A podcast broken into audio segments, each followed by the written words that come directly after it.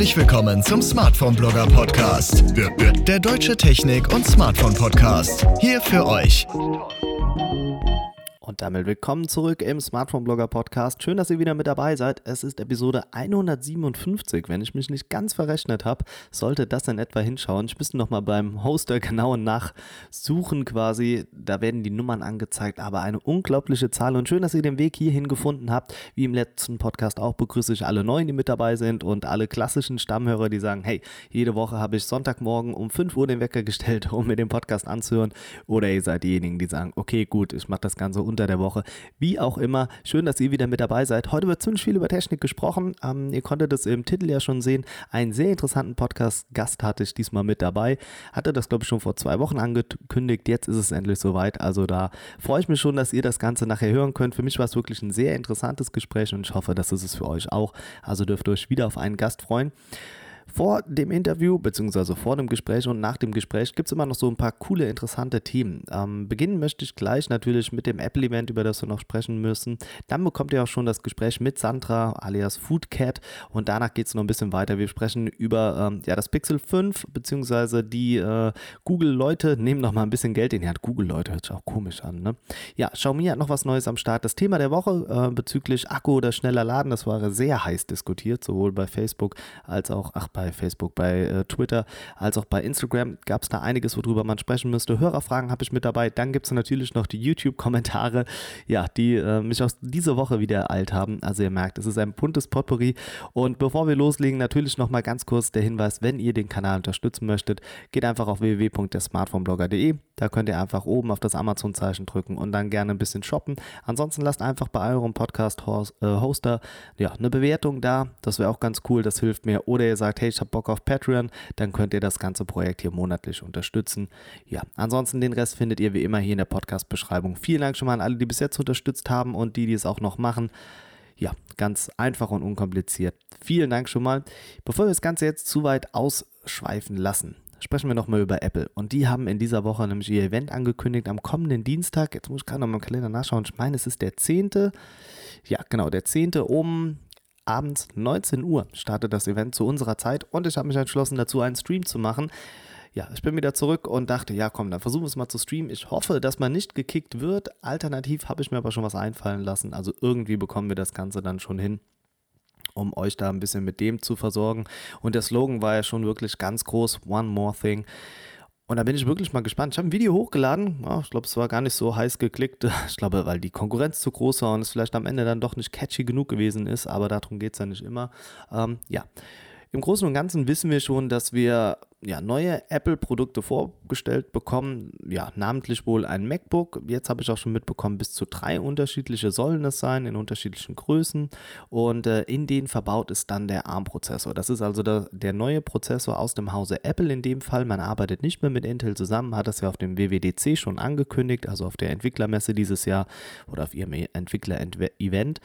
Und ja, ich glaube, das ist ein ganz großer Schritt, denn das ermöglicht es dann halt auch, dass die ja, Betriebssysteme ineinander greifen können. Also es ist möglich, App-Anwendungen, App-Anwendungen, Mensch, heute habe ich aber auch einen Sabbelhasen im Mund. Hm? Ähm, ja, die könnt ihr dann von eurem iPhone quasi, könnt ihr dann auf eurem Mac dann weiterspielen oder beziehungsweise Anwendungen weiter nutzen, dass es wirklich so Hand in Hand geht. Natürlich darüber hinaus soll dann auch die Akkulaufzeit besser werden bei den ähm, ja, MacBooks und die Performance soll auch nochmal erheblich gesteigert werden. Also das ist wirklich ein Riesenschritt, den man jetzt da gehen möchte und das hat man ja schon, wie gesagt, im Frühjahr angekündigt. Und da bin ich echt mal gespannt, was wir dieses Jahr dann an Produkten vorgestellt bekommen, ab wann sie dann auch wirklich lieferbar sind, auch die Preise. Ähm, es war ja schon die Rede von einem 12 Zoll Produkt. Auch da muss man dann wirklich mal abwarten, weil da kommt halt jetzt wirklich das zu greifen. Ja, was wir glaube ich schon oft hier im Podcast oder auch Gäste thematisiert haben, was ist dann das wirklich Richtige, um beispielsweise damit zu arbeiten? Für Studenten beispielsweise. Ist es dann eher das iPad, ist ein, ja, wirklich so ein Convertible dann mehr oder weniger, dadurch, dass ihr dann halt die Tastatur, wenn ihr sie mit dazu kauft, ähm, ja, abnehmen könnt und dann wirklich nur noch ein Tablet habt, ist der Workflow dadurch besser, ihr habt den Touch mit dabei oder ist es dann doch am Ende wirklich euer MacBook, ja, mit 12 Zoll Ja, das ist eine sehr interessante Frage und ich bin auch mal gespannt, wie Apple das Ganze angehen wird. Ist es dann zu viel Konkurrenz im eigenen Haus? Sind am Ende MacBooks dann wesentlich günstiger als ein MacBook Pro? Ähm, wo ist die Performance? Wo sind die Unterschiede und und und? Also da steckt ganz schön viel dahinter und ich finde, das ist ein, ein, großes, weites Thema. Ich glaube, da können wir gerne demnächst nochmal Moritz einladen und das wirklich nochmal ein bisschen, glaube ich, ja, intensiver besprechen, denn ich glaube, da steckt viel dahinter und es ist vielleicht auch die Chance, viele von euch da draußen aus der Windows-Welt vielleicht dann doch abzuholen, die zu sagen, ja, okay, gut, ich nehme jetzt einmal das Geld in die Hand und möchte mich dann umorientieren, denn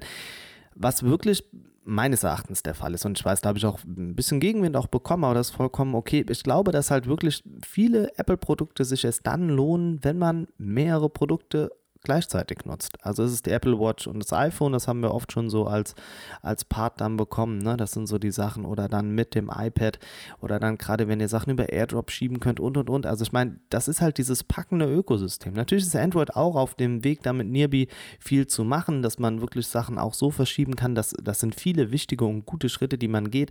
Aber bei Apple merkt man halt wirklich, es kommt aus einer Hand. Das war auch ein Kommentar ähm, unter dem YouTube-Video indem ich auch nochmal gesagt habe, dass halt jetzt wirklich auch der Vorteil der Prozessoren ist, die jetzt kommen, beziehungsweise im iPhone ist es ja schon so und das, was wir jetzt mit den ARM-Prozessoren ja auch sehen, das kommt von Apple. Und dann kam natürlich auch die Diskussion auf, ja, sie fertigen die ja nicht selbst.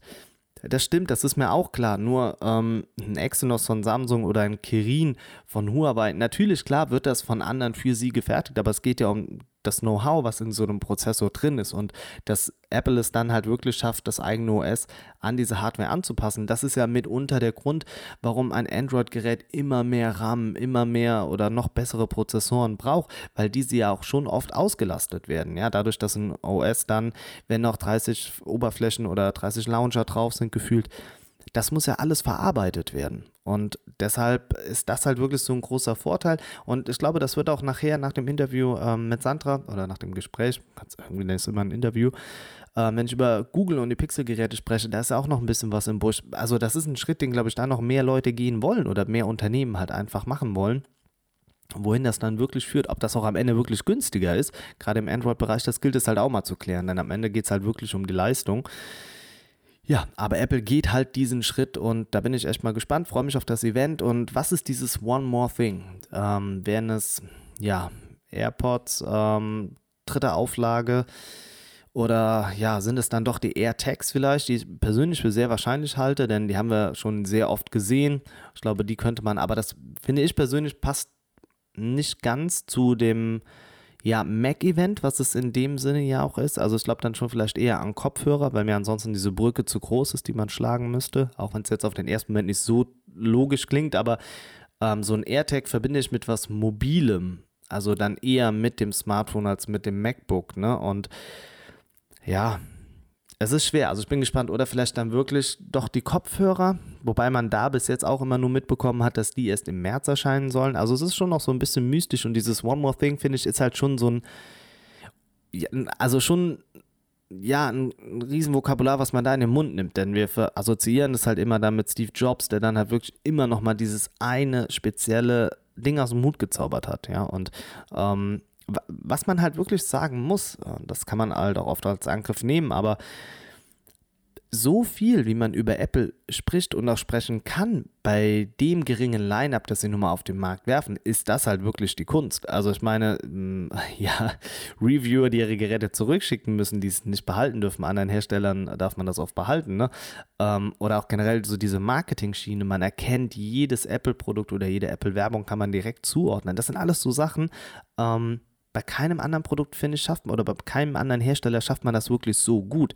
Natürlich führt das halt auch zu einer ewigen Kritik und ähm, Vorurteile, die man hat und und und. Das will ich auch selbst nicht in Frage stellen. Aber es ist halt immer der Hersteller, der polarisiert und das schafft kein anderer Hersteller. Also wenn wir uns doch zum Beispiel jetzt mal das Huawei-Event anschauen, ja, das war, war echt ein gutes Ding. Also auch das Mate 40 Pro, alles, was man so mitbekommt bis jetzt, ähm, ist echt ein, ein super tolles Gerät einfach, ja. Aber allein das Event hat nicht die Strahlkraft gehabt. Das ist am Ende Ende immer Apple, auf die man mindestens einmal im Jahr bei einem Event schauen muss, wo man sagt, wow, okay, das Produkt hätte ich jetzt gerne. Und das ja, wie gesagt, ich, das macht mich jetzt noch lange nicht zum Believer oder irgendwas in der Richtung, aber trotzdem muss man es irgendwo anerkennen.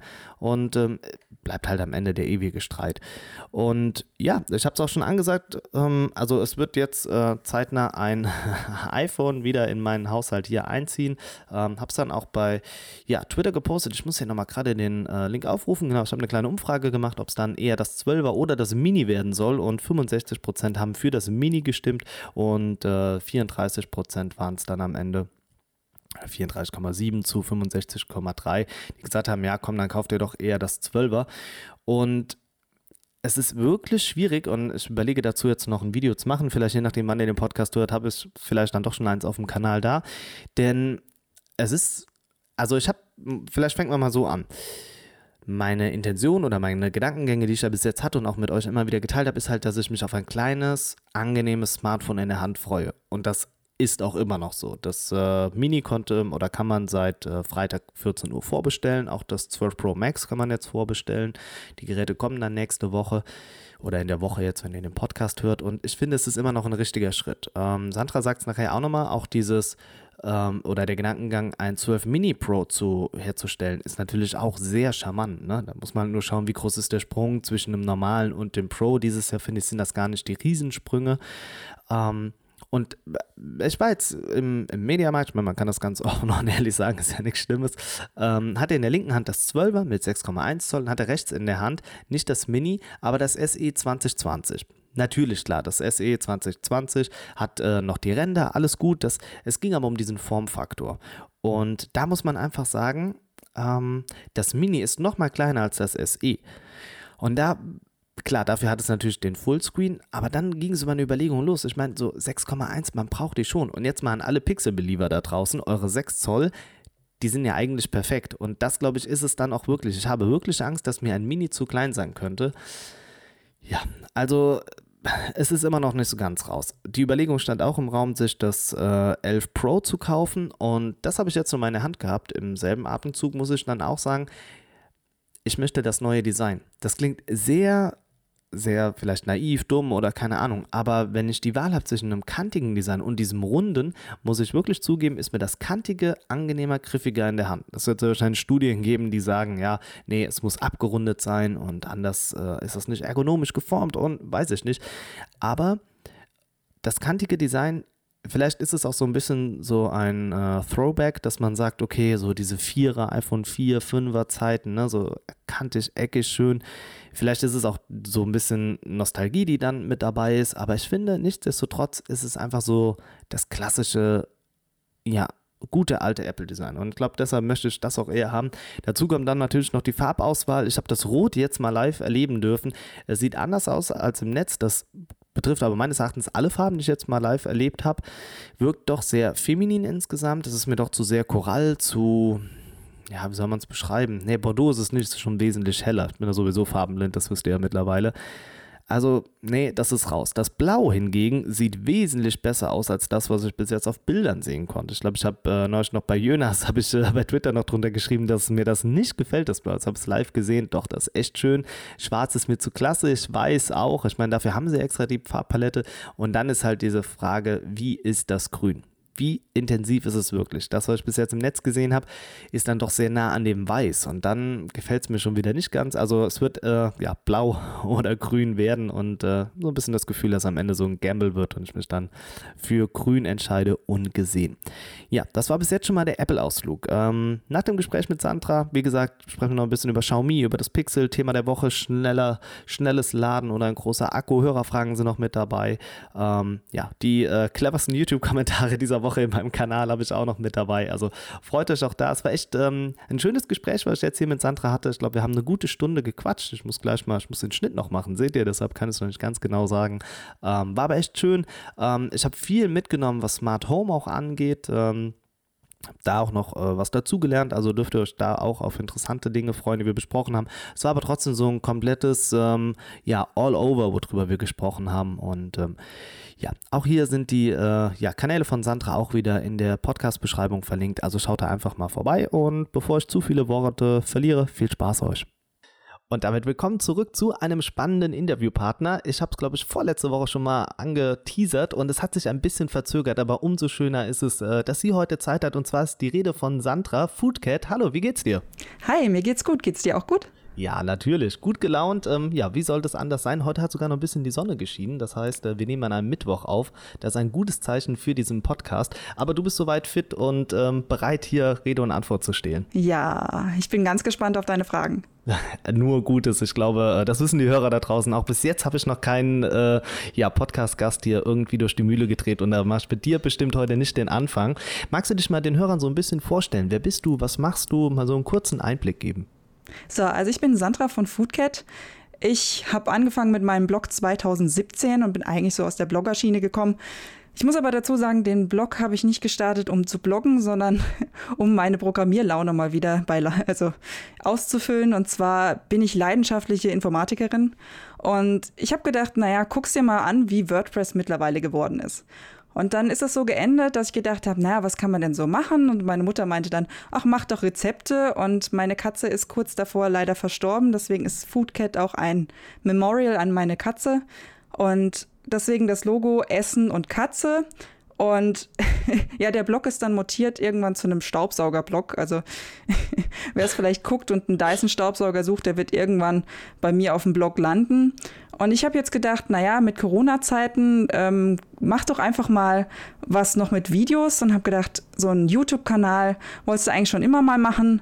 Unterstützt doch deinen Blog mit YouTube und dementsprechend bin ich jetzt unter die YouTuber gegangen. So haben wir uns auch kennengelernt. Also das war so der Punkt, genau. ähm, wie wir beide zusammengekommen sind über YouTube.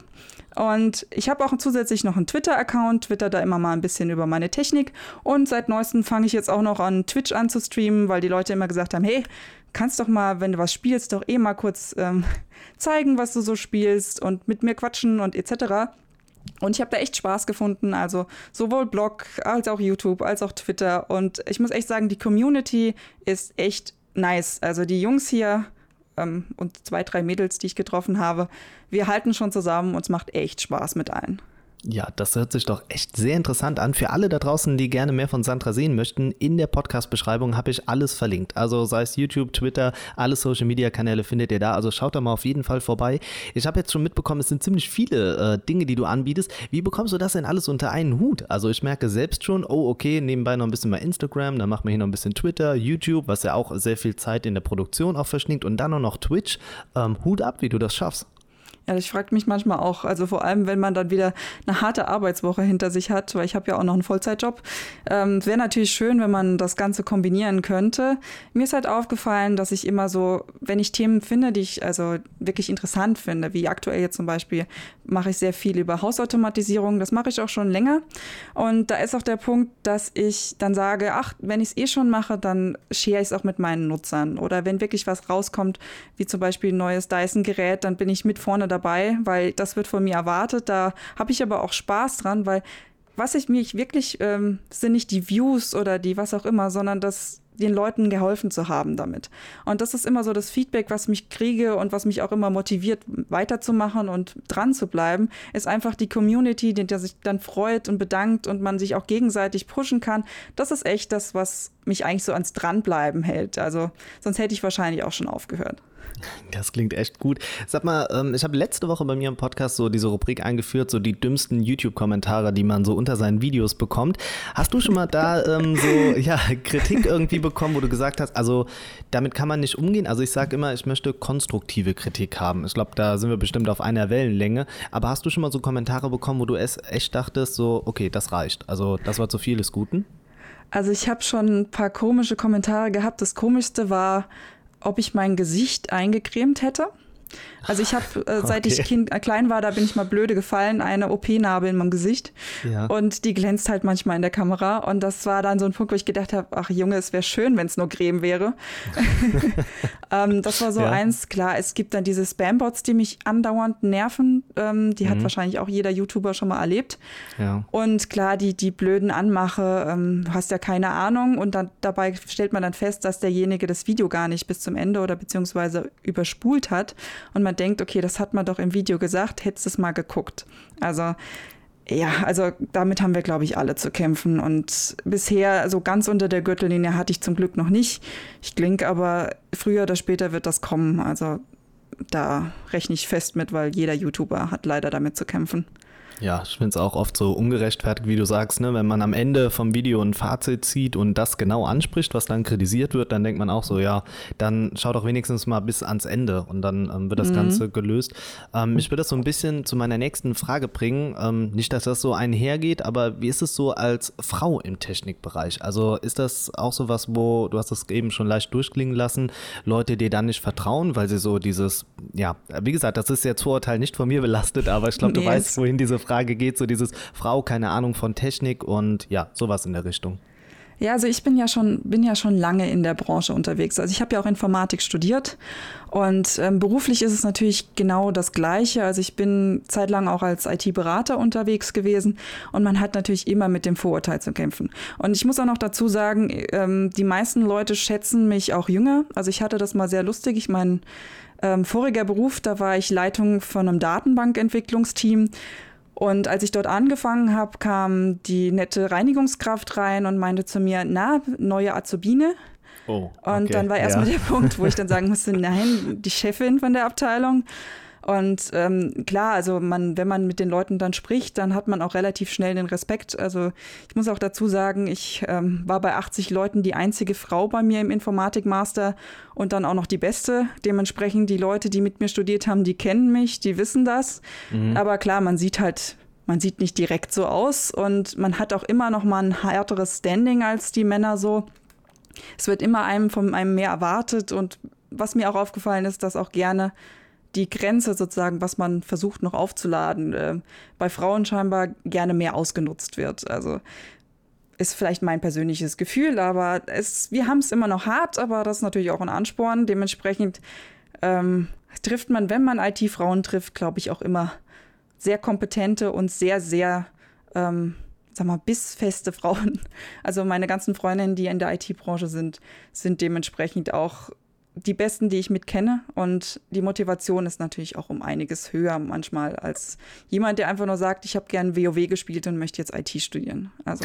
Ja, das ist ein gutes Beispiel. So, ja, ich habe schon mal einen Computer hochgefahren, ja gut, dann äh, mache ich das mal nach dem Motto. Ne? Also das ist es ja absolut nicht. Also Hut ab da wirklich.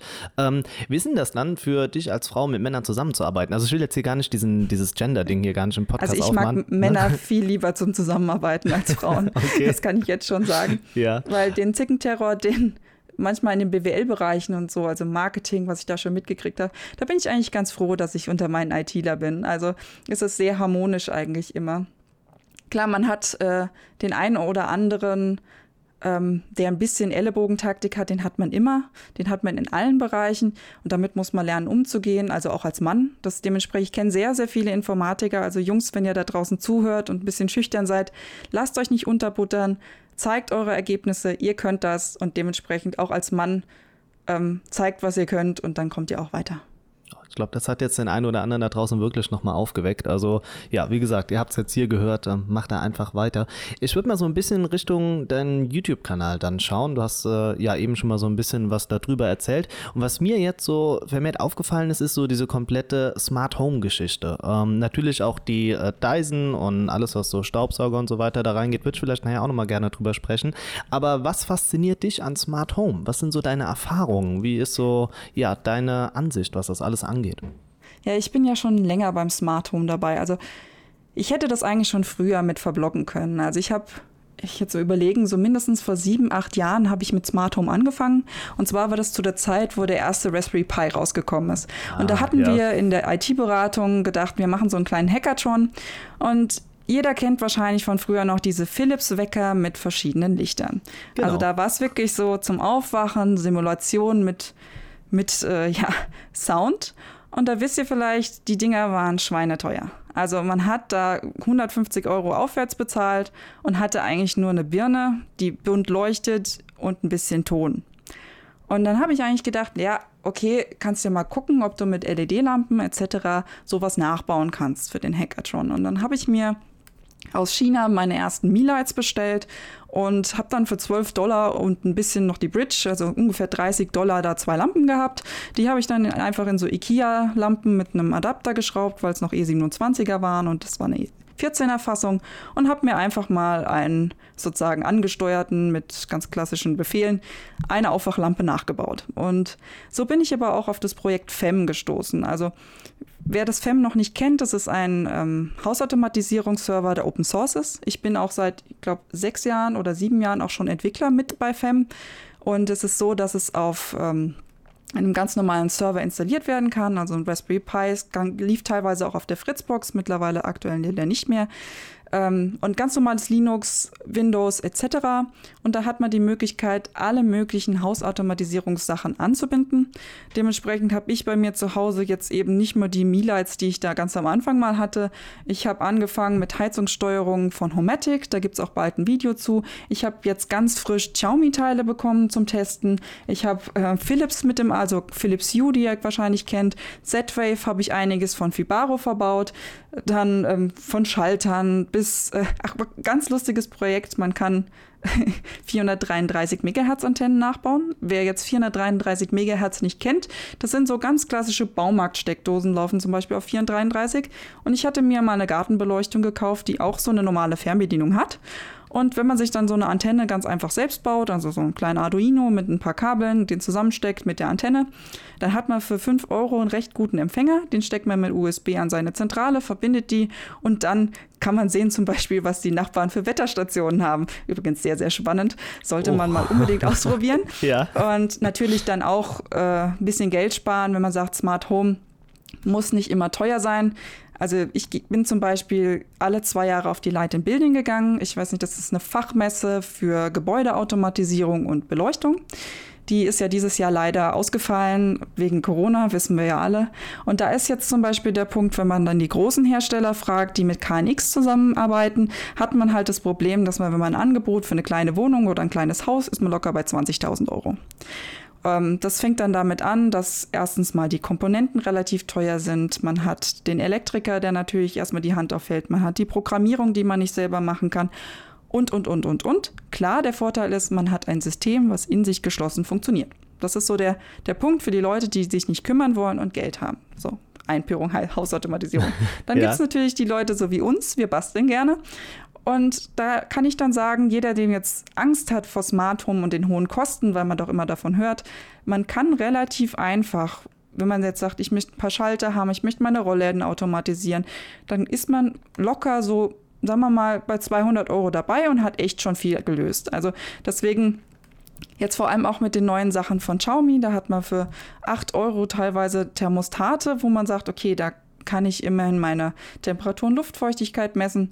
Da könnte man dann auch seinen Dyson mit hacken, zum Beispiel meinen Ventilator, den habe ich auch mit integriert. Ja. Also Wer die technischen Jungs unter euch, die kennen vielleicht hier MQTT. Das ist ein Protokoll, ähm, das normal übers Netzwerk läuft, was dann wiederum ähm, für äh, ganz normale Internet of Things Devices ansprechbar ist. Das heißt, der Dyson-Ventilator, den ich zum Beispiel habe, der spricht dieses Protokoll normalerweise mit der Dyson-App. Und wenn man den dann aber im Netzwerk abgreift, dann kann man zum Beispiel einfach sagen, ich steuere jetzt gleichzeitig, wenn das Thermostat von Xiaomi hier sagt, ich habe ähm, Probleme bei der Luftfeuchtigkeit, dann haue ich mal den Ventilator an etc. So was ginge. Und ist eigentlich ganz nett, weil man halt einfach alles miteinander verbinden kann. Und man natürlich auch ein bisschen faul werden kann. Also zum Beispiel, ich sitze auf der Couch, ich habe meinen Fernseher direkt gegenüber von meinem riesigen Fensterfront und dann kommt mal die schöne Sonne aus, wie heute zum Beispiel wäre das so ein Fall gewesen. Und dann sieht man nichts mehr auf dem Bildschirm. Und mit den neueren Bildschirmen, der sowieso nicht, mein Fernseher zwar ein bisschen älter, aber stellt euch vor, ihr habt jetzt ganz frisch in richtig High-End OLED investiert und dann habt ihr das Problem, dass die Spiegelung da ist und ihr wollt ja nicht euch im Fernseher sehen, sondern das Bild. Und dann einfach zu sagen, hey Siri, mach den Rollladen runter, Oh, jetzt äh, sollte ich nicht so laut ja, ich sagen. Ich wollte gerade sagen, jetzt ist bestimmt bei dem einen oder anderen der Assistent angesprochen. Ja, bei mir auch. Also, sehr gut. Also das ist natürlich auch so ein Punkt. Ich ähm, habe sehr, sehr viel auf Apple und man kann zwar mit HomeKit auch sehr viel nativ machen. Ich habe aber ein kleines Tool, das nennt sich Homebridge. Das wird auf Linux installiert. Und dieser Homebridge kann man dann wieder über meinen Hausautomatisierungsserver alle Komponenten, die ich habe, mit einem Mapping füttern. Das heißt, ich habe zum Beispiel meinen Sonos ganz klassisch auch mit in HomeKit, obwohl es eigentlich gar keine Funktionalitäten in der Hinsicht mit meinem alten Sonos gibt. Ich wollte gerade sagen, ne? das ist doch eigentlich äh, da gar nicht kompatibel. Genau, das habe ich zum Beispiel auch. Und jetzt zu vielleicht den zum Anfang zurückzukommen. Ich habe ja gesagt, ich habe mit einer Wachauflampe angefangen. Das ist mittlerweile bei mir so, dass ich komplett einen Algorithmus habe, der morgens die Beleuchtung jetzt mittlerweile mit Philips Hue-Lampen macht die aber, wie gesagt, nicht über die App laufen, sondern über meinen Hausautomatisierungsserver, gleichzeitig dann meinen Sonos ansteuert, der ähm, als Radiowecker fungiert und dann, wenn er die Lautstärke, die ich sozusagen als ertragbar ähm, erreicht hat, kommt dann mit über ähm, Google ähm, Sprachausgabe. Guten Morgen, Sandra. Das Wetter wird heute so und so viel Grad und es wird sonnig oder vergesst dein Schirm nicht. Und das habe ich auch noch einprogrammiert. Das heißt, dass man eigentlich mit einer schönen Nachricht mit, mit Wetter morgen noch geweckt werden kann. Also die Möglichkeiten, die man hat, sind halt so viele, dass ja. ich eigentlich sage, es ist leider schade, dass ich nicht so viel Zeit habe, weil ich genau das jetzt auch nutzen will, um euch alle auf YouTube vorzustellen. Also ich habe so viele Ideen, wo ich sage, das sind Sachen, die ich umgesetzt habe, die interessant sind, aber wie schon vorhin gesagt, ich arbeite leider noch, also oder zum Glück oder wie auch immer, muss das ganze Jahr ja. auch bezahlt werden. Und das ist aber sowas, wo ich, glaube ich, jetzt über die Wintersaison freuen könnt, dann habe ich wahrscheinlich auch drinnen mehr Lust, auch was zu tun. Glaubst du denn, dass sich da jetzt noch mehr tut? Also klar, ne, man sieht, äh, dass ja, es kommen immer mehr Angebote. Du hast eben schon Xiaomi genannt, da wird nachher auch nochmal kurz so ein Top aufmachen. Glaubst du, dass die Leute jetzt aber auch weniger Angst davor haben, weil es unkomplizierter geworden ist? Ich meine, die Einbindung mit dem Smartphone, Sachen einfach Plug-in and Go, das ist ja einfacher denn je. Also einfache Glühbirnen hat man ja so schnell im Netzwerk installiert.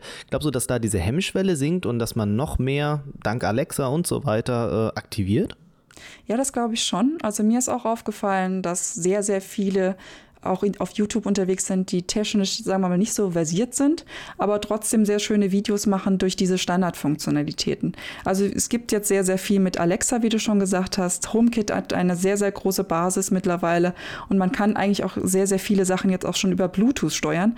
Also da ist wirklich der Punkt, wo die Leute einfach sagen, hier, ich starte das und natürlich auch so Sachen wie ähm, Gardena jetzt ist so ein klassischer Fall mit, es wird bei uns ja immer trockener, es regnet immer weniger und man hat dann den Vorteil, dass man einfach hier die Bewässerung anmachen kann.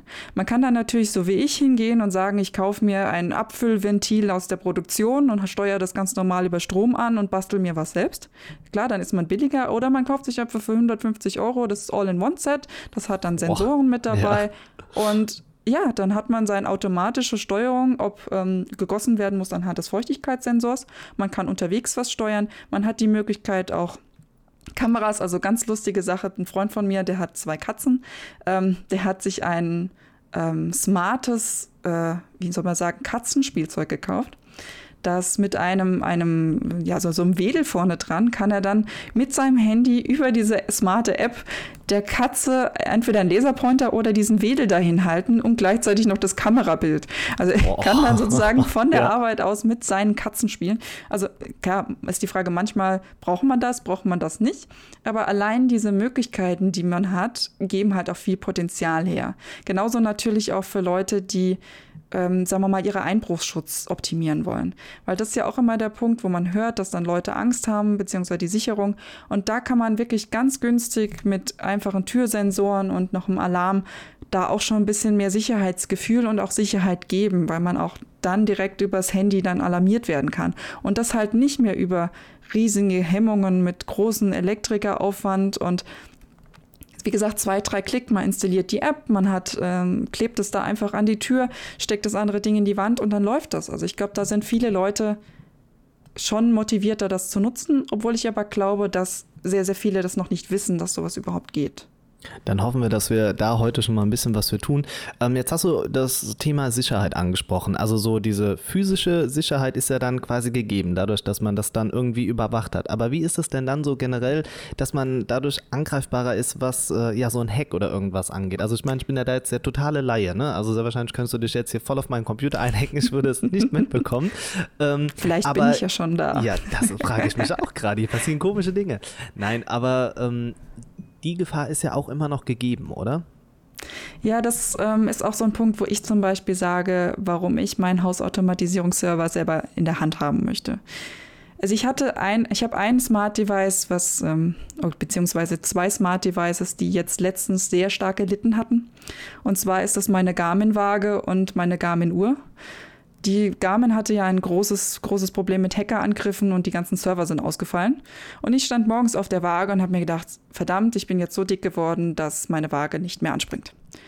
Und ähm, ja. ja. auf jeden Fall ist da drei Wochen lang der Service ausgefallen und das ist dann wow, der Punkt, okay, wo man realisiert, ja. jetzt ähm, läuft was schief. Okay, sie hat das Gewicht dann doch noch angezeigt, also sie konnte sich überreden lassen, aber da hat man dann gemerkt, okay, ich bin eigentlich ganz froh, dass ich meine anderen Komponenten jetzt bei mir lokal hoste. Das ist ähm, auch der Punkt, wo dann äh, jetzt die Diskussionen sind. Klar, ich vertraue den Herstellern prinzipiell schon.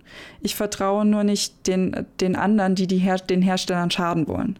Also wenn ich immer sage, ähm, warum ich es lieber bei mir an einem zentralen Punkt habe, ist Klar, wenn ich sage, Philips hat auch die Möglichkeit, von unterwegs zu steuern, also U zum Beispiel, aber auch die normale Möglichkeit von zu Hause aus. Also der Komfort, den man hat, unterwegs steuern zu können, hat halt auch immer das Risiko, dass man einen Kanal nach außen freigibt.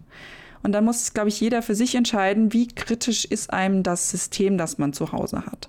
Also sagen wir mal, wenn jemand meine Lichter an und ausschaltet von unterwegs, ist das jetzt nicht so kritisch, als wenn ich zum Beispiel ein ähm, Smart Schloss bei mir zu Hause habe und dann den Punkt habe, dass ich das nach außen hin freigebe oder beziehungsweise mich mit Netzwerksicherheit nicht auskenne und dann vielleicht gar kein sicheres WLAN-Passwort habe oder vielleicht sogar gar keins. Also es gibt immer noch sehr, sehr viele Leute, die haben gar kein WLAN-Passwort und dann ist natürlich, wenn ich dann im WLAN mein Türschloss habe, dann stellt sich der Einbrecher vor die Tür und schließt die Tür auf. Also deswegen, man sollte dann immer natürlich bedenken, da gibt es natürlich auch die Möglichkeit, wie gesagt, den Fachmann dann hinzuzuziehen, wenn man sich dann doch nicht sicher wird, ob ich genau solche Komponenten nutzen sollte oder nicht. Ja, mache ich mich abhängig oder nicht. Also, also das ist der Punkt. Ich finde halt, da sollte man dann wirklich mal Geld in die Hand nehmen. Also ich weiß genau. zum Beispiel bei den Eltern bei mir aus der Klasse, die haben sich da auch ähm, bei Alexa einen kleinen Spaß draus gemacht und haben dann auch irgendwelche Befehle von außerhalb dann da drauf gegeben und die Kinder waren zu Hause. Also die waren danach total fertig. Also das zeigt halt auch, was man dann von To Go machen kann. Ich weiß nicht, wie sadistisch das am Ende ist. Ähm, und dazu kommt ja noch so ein bisschen, ich bin sehr kritisch unterwegs, das hat aber nichts mit dir zu tun. Ähm, das Thema dann Elektroversorgung. Also wenn dann der Strom ausfällt, fällt halt auch generell viel im Haushalt aus. Also so diese Abhängigkeit auch, oder? Obwohl ausfallen, ja, also sagen wir es mal so, was läuft denn groß noch, wenn bei uns der Strom ausfällt? Also. Ah, das ist auch ein gutes Argument. Da, darüber habe ich nicht nach. Siehst du, ich stelle manchmal die Fragen und dann merkst du nach einem Gegensatz, ah, Scheibenkleister. Ma ähm, macht nichts. Ja. Aber der Punkt ist ja, ich zum Beispiel, ich habe solche Sachen verbaut. Also es gibt immer Aktoren, ähm, wenn man zum Beispiel Homatic Schaltaktoren einbaut, das sind normale Elektroaktoren, also ganz normale Schalter, wie im Endeffekt auch ein Schalter wäre. Nur haben die zusätzlich noch ein Modul, was funkt. Das heißt, wenn dieses Funk ausfällt, das ist mir übrigens auch schon mal passiert, mir ist meine Zentrale durchgebrutzelt und dann hatte ich mal drei Wochen lang, bis ich den Ersatz hatte, eben keine Steuerung über meine Zentrale. Dann kann ich aber ganz normal an Lichtschalter gehen. Ich habe sogar eigentlich noch das Problem, in Anführungszeichen, mein Mann ist dann auch, auch sehr kritisch und er schaltet ähm, prinzipiell eh alles manuell immer noch aus um die angeblichen Standby-Verbrauche, die natürlich auch mit da, dem Ganzen ja, mitkommen. Ja, die es aber doch, oder? Entschuldigung, dass genau, ich ins Wort falle, oder? Die gibt's Und aber, ne? deswegen sage ich, wir haben so das Hybridmodell dass wir halt jetzt zum Beispiel hier bei mir, wo ich gerade sitze, im Büro, da habe ich oben eine komplette Leiste, die mit Philips Hue-Lampen ausgestattet ist, die ich dann einzeln an- und ausschalten kann. Das hat natürlich den Vorteil, wenn ich jetzt hier alleine im Schreibtisch sitze, kann ich mir auch nur eine Lampe anmachen und den Greenscreen zum Beispiel hinten nicht beleuchten. Und aber wenn ich das Büro verlasse, schalte ich eben nicht über die App aus, sondern schalte es normal über den Wandschalter aus. Das könnte ich aber, wie gesagt, zusätzlich nochmal über so eine, ein Relay, also ein wirklich verbautes Homatic-Steuergerät ähm, ersetzen. Das braucht nämlich weniger Strom als jetzt zum Beispiel die ganzen Glühbirnen. Also Glühbirnen an sich haben sehr, sehr hohe Standby-Verbrauche, weil sie ja dauerhaft funken. Hat man jetzt aber eher so ein, so ein, Wandmodul, was wirklich nur reagiert, wenn man draufdrückt, dann ist es natürlich vom Stromverbrauch wesentlich geringer. Also das musste man noch betrachten. Genauso ist noch mal ein Punkt mit Heizungssteuerung. Das funktioniert natürlich auch nur, wenn man es richtig nutzt. Also ähm, da kann ich so ein bisschen ausholen. Man kann ja sagen, man spart Strom, wenn man das richtig einstellt. So ist ja der, genau, beziehungsweise ja. Heizkosten. Das ist ja so der Werbeversprechen, wie auch jetzt zum Beispiel große Telekommunikationsanbieter ihr Smart Home verkaufen. Meinst du diesen ist, rosanen, der auch eigene Genau, den, den rosanen, so? ähm, ja. der bei mir auch in, in, in, einen sehr großen Sitz hat und auch, wir haben 5G bei uns im, am Hauptbahnhof. Oh, ja, das ist schön für euch. Äh, hier bei uns ist äh, 4G schon Luxus, aber gut, ja. Genau, also dieser große Telekommunikationsanbieter hat halt mit Homatic zum Beispiel eine Kooperation eingegangen und ist natürlich vom Marketing krass reingegangen mit, wir machen sozusagen das Smart Home, man spart Heizkosten, man spart Strom etc. Jetzt muss ich aber dazu sagen, wenn man natürlich einfach nur diese Thermostate installiert, dann hat man das, den Nachteil, dass man natürlich die Einstellung noch nicht hat. Also man muss schon sich Gedanken machen, ab wann ist es sinnvoll, wie regle ich runter. Also es ist natürlich klar, wenn ich jetzt zum Beispiel im Schlafzimmer, ich bin so eine Frostbeule. Also ich habe es nachts gerne warm, aber wenn ich natürlich tagsüber nicht im Schlafzimmer bin, dann brauche ich es natürlich nicht dauerhaft warm. Wenn ich natürlich jetzt ein klassisches Thermostat habe, dann kann man natürlich eins machen, wenn man, bevor man ins Bett geht, also sagen wir eine Stunde, zwei Stunden vorher, dann dreht man das Ding hoch und dann dreht man es wieder runter morgens. Aber ganz ehrlich, wer macht denn das? Und wenn man jetzt so ein Thermostat zum Beispiel hätte, so ein automatisches, dann ist das natürlich schon mal hilfreich. Anders sieht es natürlich aus, wenn man wirklich einen Raum dann dauerhaft nutzt. Dann ist die Frage, inwieweit reguliert sich das, beziehungsweise wenn man einen Altbau hat, der sehr, sehr schnell abkühlt. Also da kann es auch nochmal das Problem sein, dass man dann das Problem hat, dass die Heizkörper die, Tem die Temperatur nicht mehr auf die Temperatur kriegen, wie man möchte. Man stellt sich vor, man hat einen großen Altbau, ähm, zugige Fenster, weil zweifach verglast oder noch einfach verglast. Man sitzt auf der Couch und es ist kalt, weil man eben, sagen wir mal, die Heizung wieder auf 4 Uhr gestellt hat, um es anzuschalten und dann hat es halt die Heizung leider nicht geschafft bis um 18 Uhr, dass man ja, jetzt warm auf der Couch sitzen kann. Also da muss man dann wieder abwägen, ob das dann wirklich was bringt. Aber dafür kostet halt so ein Thermostat 30 Euro, 35 Euro und man kann es ja. mal ausprobieren. Also also ich hatte da schon so ähnliche Erfahrungen ähm, in der Wohnung, äh, in der ich gewohnt habe. Da gab es zumindest dann auf dem Heizkörper auch diese elektrischen, wo du es dann so einstellen konntest, die Temperatur mhm. halt. Ne? Ähm, das war dann schon ein bisschen luxuriöser, als so zwischen 1 und 5 hin und her zu drehen und dann so, ah ja gut, was kommt am Ende bei raus? Ich denke so, das Wichtigste ist am Ende einfach dein Nutzungsprofil, was erstellt wird einfach. Genau. Ne? Dass man dann genau. wirklich so diese Zeitabläufe, ich glaube, unter der Woche ist es halt jobbedingt immer noch mal ein bisschen einfacher, diese Profile zu erstellen. Ein Wochenende ist halt sehr variabel. Ne? Also dann kann es genau. die Aufstehzeit sein, äh, keine Ahnung, also sehr viel verändert sich ja am Wochenende dann immer, ne? Aber wenn man zumindest diese fünf Tage, was man dadurch aber schon an Energie sparen könnte, wenn das Profil richtig abgestimmt ist, dann hat es, glaube ich, auch wirklich diese Vorteile, ne, über die man dann spricht. Und wenn man es dann nochmal via App auf dem Smartphone nochmal nachnavigieren kann, dann glaube ich, ist das schon ein Schritt in die richtige Richtung. Ja, genau. Und wie gesagt, das ist nur der Punkt, nicht erwarten, wenn man das installiert, dass es funktioniert. Ja. Aber dazu mache ich auch bald ein paar Guides, also wen das interessiert, wie man sowas einstellt. Das kommt dann auch bald. Da habe ich sogar schon ein Video jetzt abgedreht. Ich muss nur endlich mal ans Schneiden setzen, also shame on me. Oh, das ist, also mal, mal so unter uns äh, YouTubern hier, also der Schnitt ist doch, oder was ist für dich das, ähm, ja, nervigste ist falsch, das ist komplett falsch. Aber das Aufwendigste, wo du eher sagst, oh, da bin ich jetzt froh, wenn ich das hinter mir habe. Die Aufnahme selbst, der Schnitt, ähm, ja, keine Ahnung, was, was ist es? Ja, das ist eine gute Frage. Also bei mir ist meistens so, ähm, wir Frauen sind ja gerne doch noch mal ein bisschen eitel. Und was ich am nervigsten ja. finde, ist eigentlich immer, ich benutze normalerweise relativ wenig Make-up, aber damit man wenigstens im Video kommt es halt ein bisschen besser rüber, wenn man nicht glänzt und dann doch immer wieder das Gepuder dann vorher und dann, ähm, also das ist sozusagen die Vorbereitung vor dem Dreh. Das ist so mhm. das, was ich so am, am schlimmsten finde. Den Dreh an sich finde ich dann gar nicht mehr so schlimm. Ja, und bis eine lange Zeit lang war es jetzt auch die Audiobearbeitung bei mir. Ich habe jetzt ein neues Mikrofon gekauft, also da soll es in Zukunft hoffentlich besser werden, weil da habe ich echt viel Zeit an Echo-Canceling, Noise-Canceling etc. verschwendet. Das hat mich teilweise zwei, drei Stunden gedauert, bis ich dann hier die ganzen Files hatte, bis ich die exportiert hatte. Also ich arbeite im Moment mit der Kombination DaVinci Resolve und Audition. Mhm. Und da mein altes Mikrofon sehr viel Nachbearbeitung gebraucht hat, musste ich erstmal alle Audio-Tracks von dem Videotrack trennen und ja, das, das ist so mein, mein Hauptding. Und dann hat man den ganzen Schnitt gemacht und dann fällt einem auf, oh Mist, ich habe das Audio vergessen zu tauschen. Und dann musste man die komplett, also ich habe nicht rausgefunden, wie ja. ich den Audiotrack tausche, sondern deswegen mache ich das immer gleich, wenn ich ein Video einfüge, dann den Audiotrack mit einzufügen. Also das ist so das, was mich ein bisschen stört. Ich muss aber dafür sagen, mir macht es auch sehr viel Spaß. Also ich habe sehr viel Spaß an an, an DaVinci vor allem gefunden, obwohl ich zum Beispiel, ich habe ähm, Premiere und Audition alles mal gekauft, halt noch in der CS55er Version, die kommt Ja. jetzt mit 4K noch nicht ganz so klar.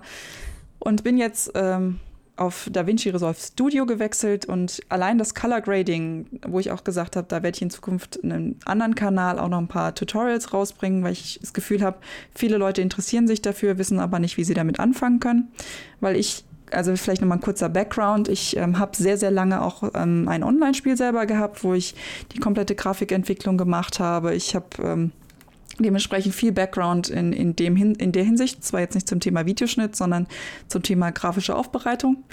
Und das ist auch sowas, wo ich sage, da kann man dem Video nochmal so einen Touch geben, so einen persönlichen. Und das macht mir so besonders Spaß. Aber der Nachteil ist dann wieder, die, dadurch, dass ich mir die Studio-Version gekauft habe im Vergleich zur normalen Version, braucht die jetzt mit den Features, die ich gerne nutze, also Noise Cancelling, also Bildrauschen, äh, doch etwas mehr Performance. Und jetzt sind vielleicht ein paar schockiert. Mein Mainboard ist von 2010, die beste Investition, die ich Oh. je getätigt habe. Ja.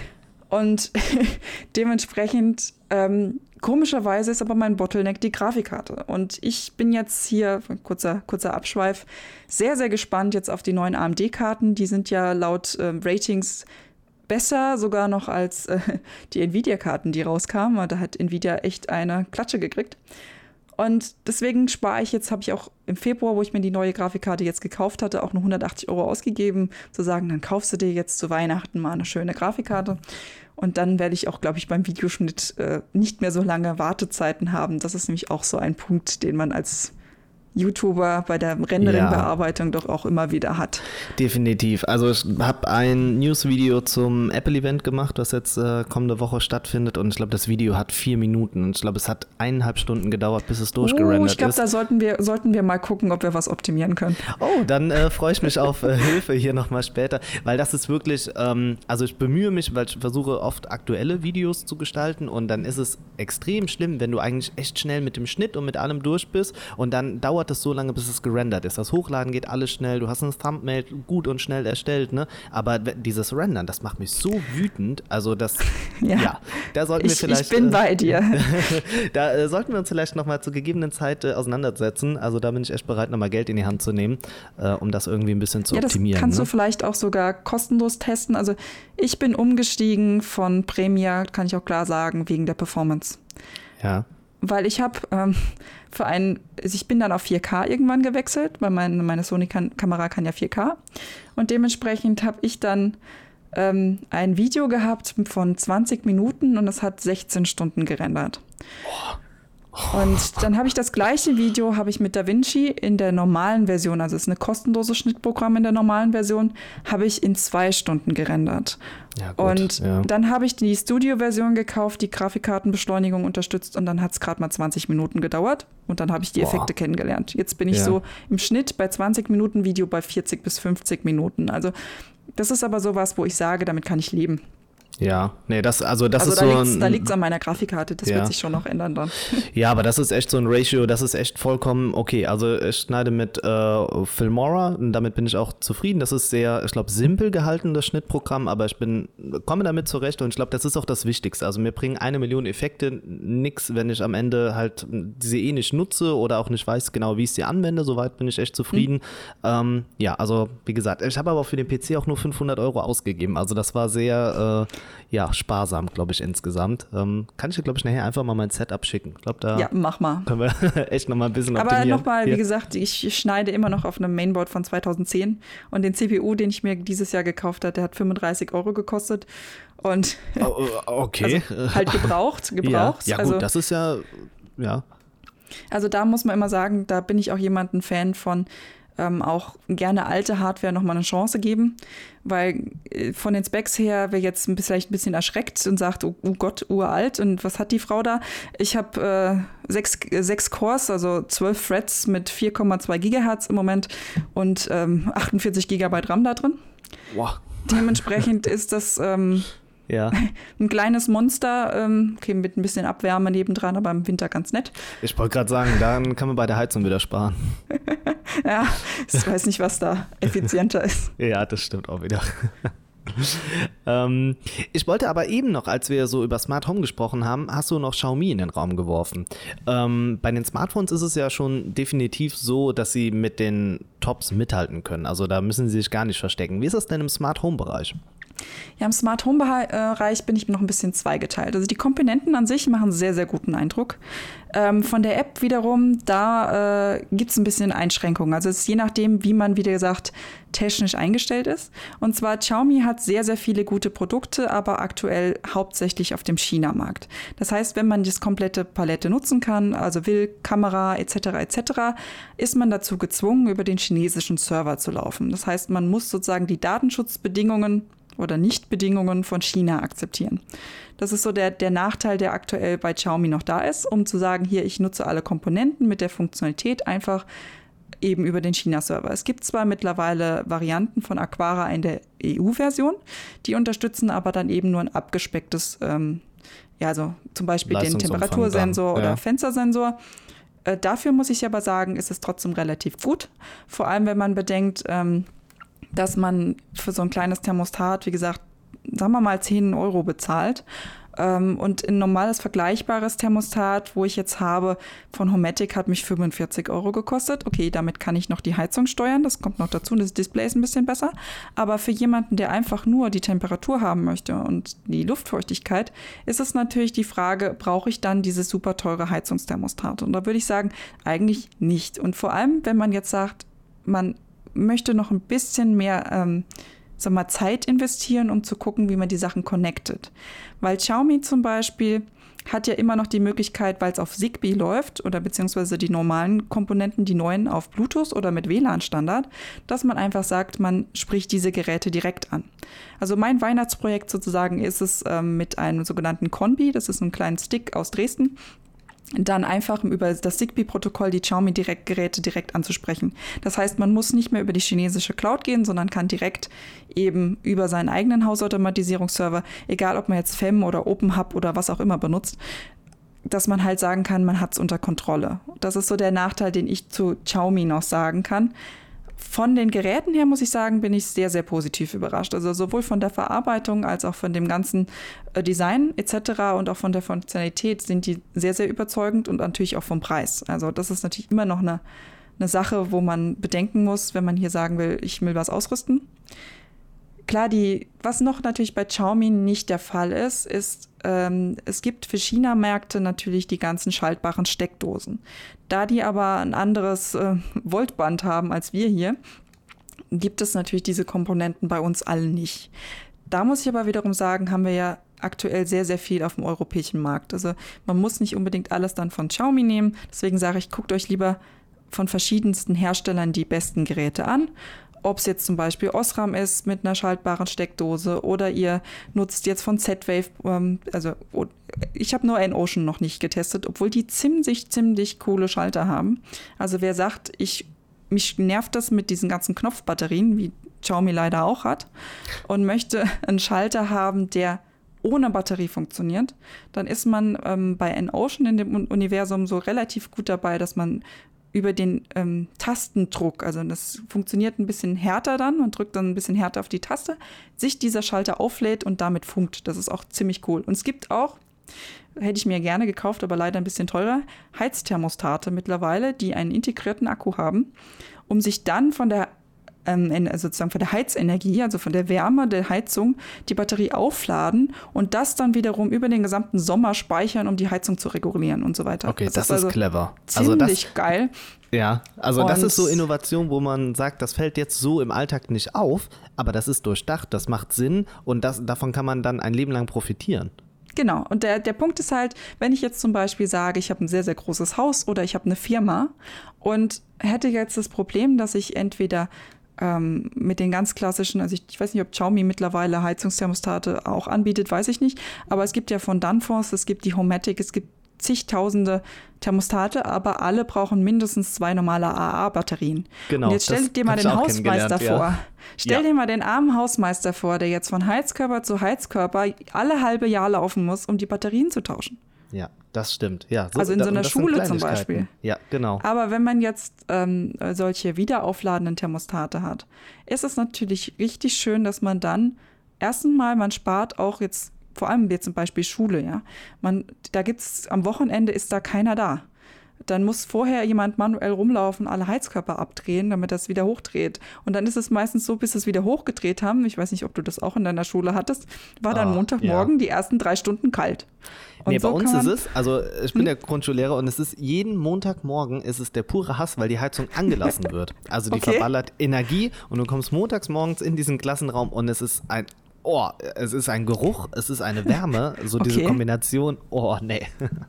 Ja, aber wie gesagt, bei meiner Schule, wo ich damals war, die waren sehr ähm, energiebewusst und haben dann immer abgedreht.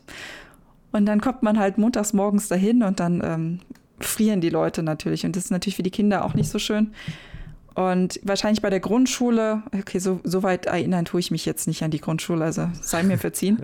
da kann ich mir das ein bisschen ja. schlimmer vorstellen, dass die Kleinen dann da frieren. Aber genau für so einen Zweck ist Smart Home ideal. Also ja. vor allem auch so zum Beispiel ähm, alle Rollläden zu steuern. Man kann ja jetzt aktuell durch die Dreifachverglasung sehr, sehr, sehr viel Energie generieren aber halt auch manchmal zu viel Energie generieren. Und wenn man dann sagt, okay, wenn die Innentemperatur jetzt über 24 Grad ist, dann und außen ist der Lichtsensor ähm, so und so hell, also zum Beispiel Sonnenschein erkannt, dann fahr meine Rollläden runter. Und so hat man halt auch die Möglichkeit, dass man zum Beispiel auch Klimaanlagen spart und, äh, im Sommer bei großen äh, Großraumbüros oder halt auch bei der Wohnung. Weil wenn jemand jetzt neu baut, dann ist natürlich hier Passivhaus etc. immer der neue Trend. Und ich bin der Meinung, ein Passivhaus kann nur wirklich richtig gut genutzt werden, wenn auch eine gewisse Smart-Logik dahinter ist. Weil klar, man kann entweder sagen, ich akzeptiere, dass mein Smart Home bei heißen, äh, bei hellen Dezembertagen 27 Grad erreicht. Also ich habe selber zwar kein Passivhaus, aber ein Niedrigenergiehaus, also eine Wohnung. Und da ist es wirklich so, wenn hier im Dezember die Wohnung, äh, also die Sonne scheint und draußen sind Minusgrade, aber hier drin brutzelt man sich sozusagen genau, ja. auf dann der Couch. Man da noch im äh, Pulli, ne? Ja. Nee, dann im T-Shirt. Also ich sitze dann teilweise im T-Shirt da. Ich muss aber sagen, ich bin da sehr ähm, resistent dagegen, dass ich 27 Grad gerne aushalte. Aber wenn jemand das nicht so ist, also vor allem zum Beispiel ältere Leute, die dann Kreislaufprobleme haben oder auch kleine Kinder, dann zu sagen, hier, okay, ich mache meine Kopplung der Temperatur auch an den Rollladen. Dann hat man natürlich echt einen Vorteil. Oder klassischer Fall, es stürmt und man hat so teure Jalousien da draußen und dann reißen die dann ab. Also dann hat man auch nichts mehr davon, wenn man keinen Windsensor verbaut hat. Also ja, so das, kleine, ja. kleine Sachen, wenn man drüber nachdenkt, wie weit dieses Universum eigentlich schon ist und was man nutzen kann. Ja. Das, also nur so. Ja, nee, nee, aber ja, aber ich glaube, das ist so vielen nicht bewusst. Also auch viele Leute, die jetzt bauen oder dann in neue Wohnungen einziehen und und und. Ähm, wenn man sich da selber nicht dann in die Offensive begeben hat, dann kauft man so vom Stand her ein Haus aus den 80ern, also was zumindest die Technik ja, angeht. Ja, ne? Ja. Dann klar, dann hat man eine Fußbodenheizung, okay, aber das war's dann auch. Also trotzdem, ja, man kann vielleicht noch den Rollo hoch und runter automatisch oder elektrisch dann. Wie aber wenn man elektrisch. Dann, ne? Die meisten Fertighäuser sind noch ohne elektrische Rollläden. Also als ich damals geguckt habe vor sechs, also naja, vor, ist auch schon ein bisschen länger her.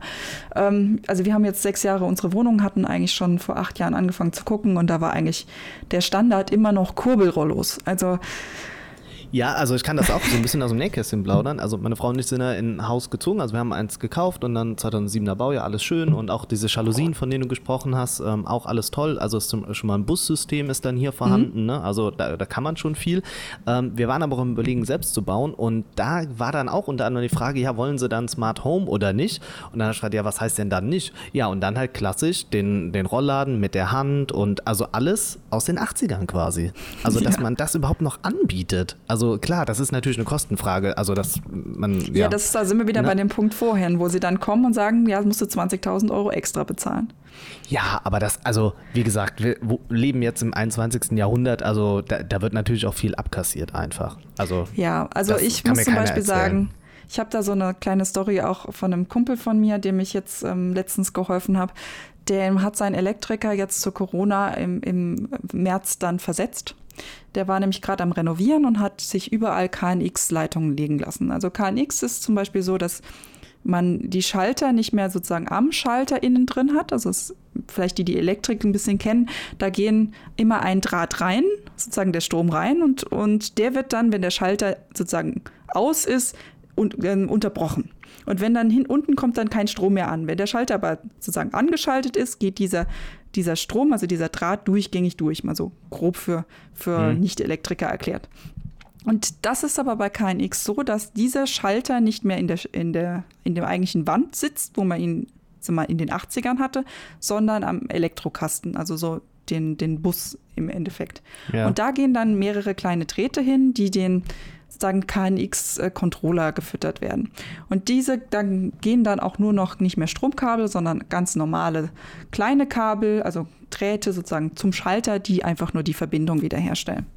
Das Problem ist jetzt aber, dass bei, bei meinem Freund jetzt die, der Elektriker zwar die Kabel zu den Schaltern gezogen hat, dann aber die eigentliche Hauptverbindung zum KNX-Bus nicht mehr ver, ver, äh, verkabelt. Das heißt also, er, hat, er kann zwar schalten, wenn er direkt schaltet, aber eigentlich das, die ganzen KNX-Komponenten sind teuer eingebaut, aber bisher nicht nutzbar. Mhm. Und das ist halt so ein Punkt, wo ich sage, wo, wenn man dann was hat, wie jetzt ähm, bei einem Elektriker zum Beispiel, man muss halt dann sagen, man ist abhängig von dieser Person. Erstens wegen der Dokumentation, zweitens, wenn man was erweitern will. Und wenn man so zum Beispiel sagt, jeder, der jetzt überlegt, möchte ich denn überhaupt meine ganzen Steckdosen schaltbar haben oder nicht, der kann auch sagen, okay, ich kaufe eine Wohnung, also es reicht ja auch, wenn man, sagen wir mal, ein Haus aus den 90ern kauft und man sagt dann, okay, ich baue mir einfach so eine Funksteckdose einfach obendrauf.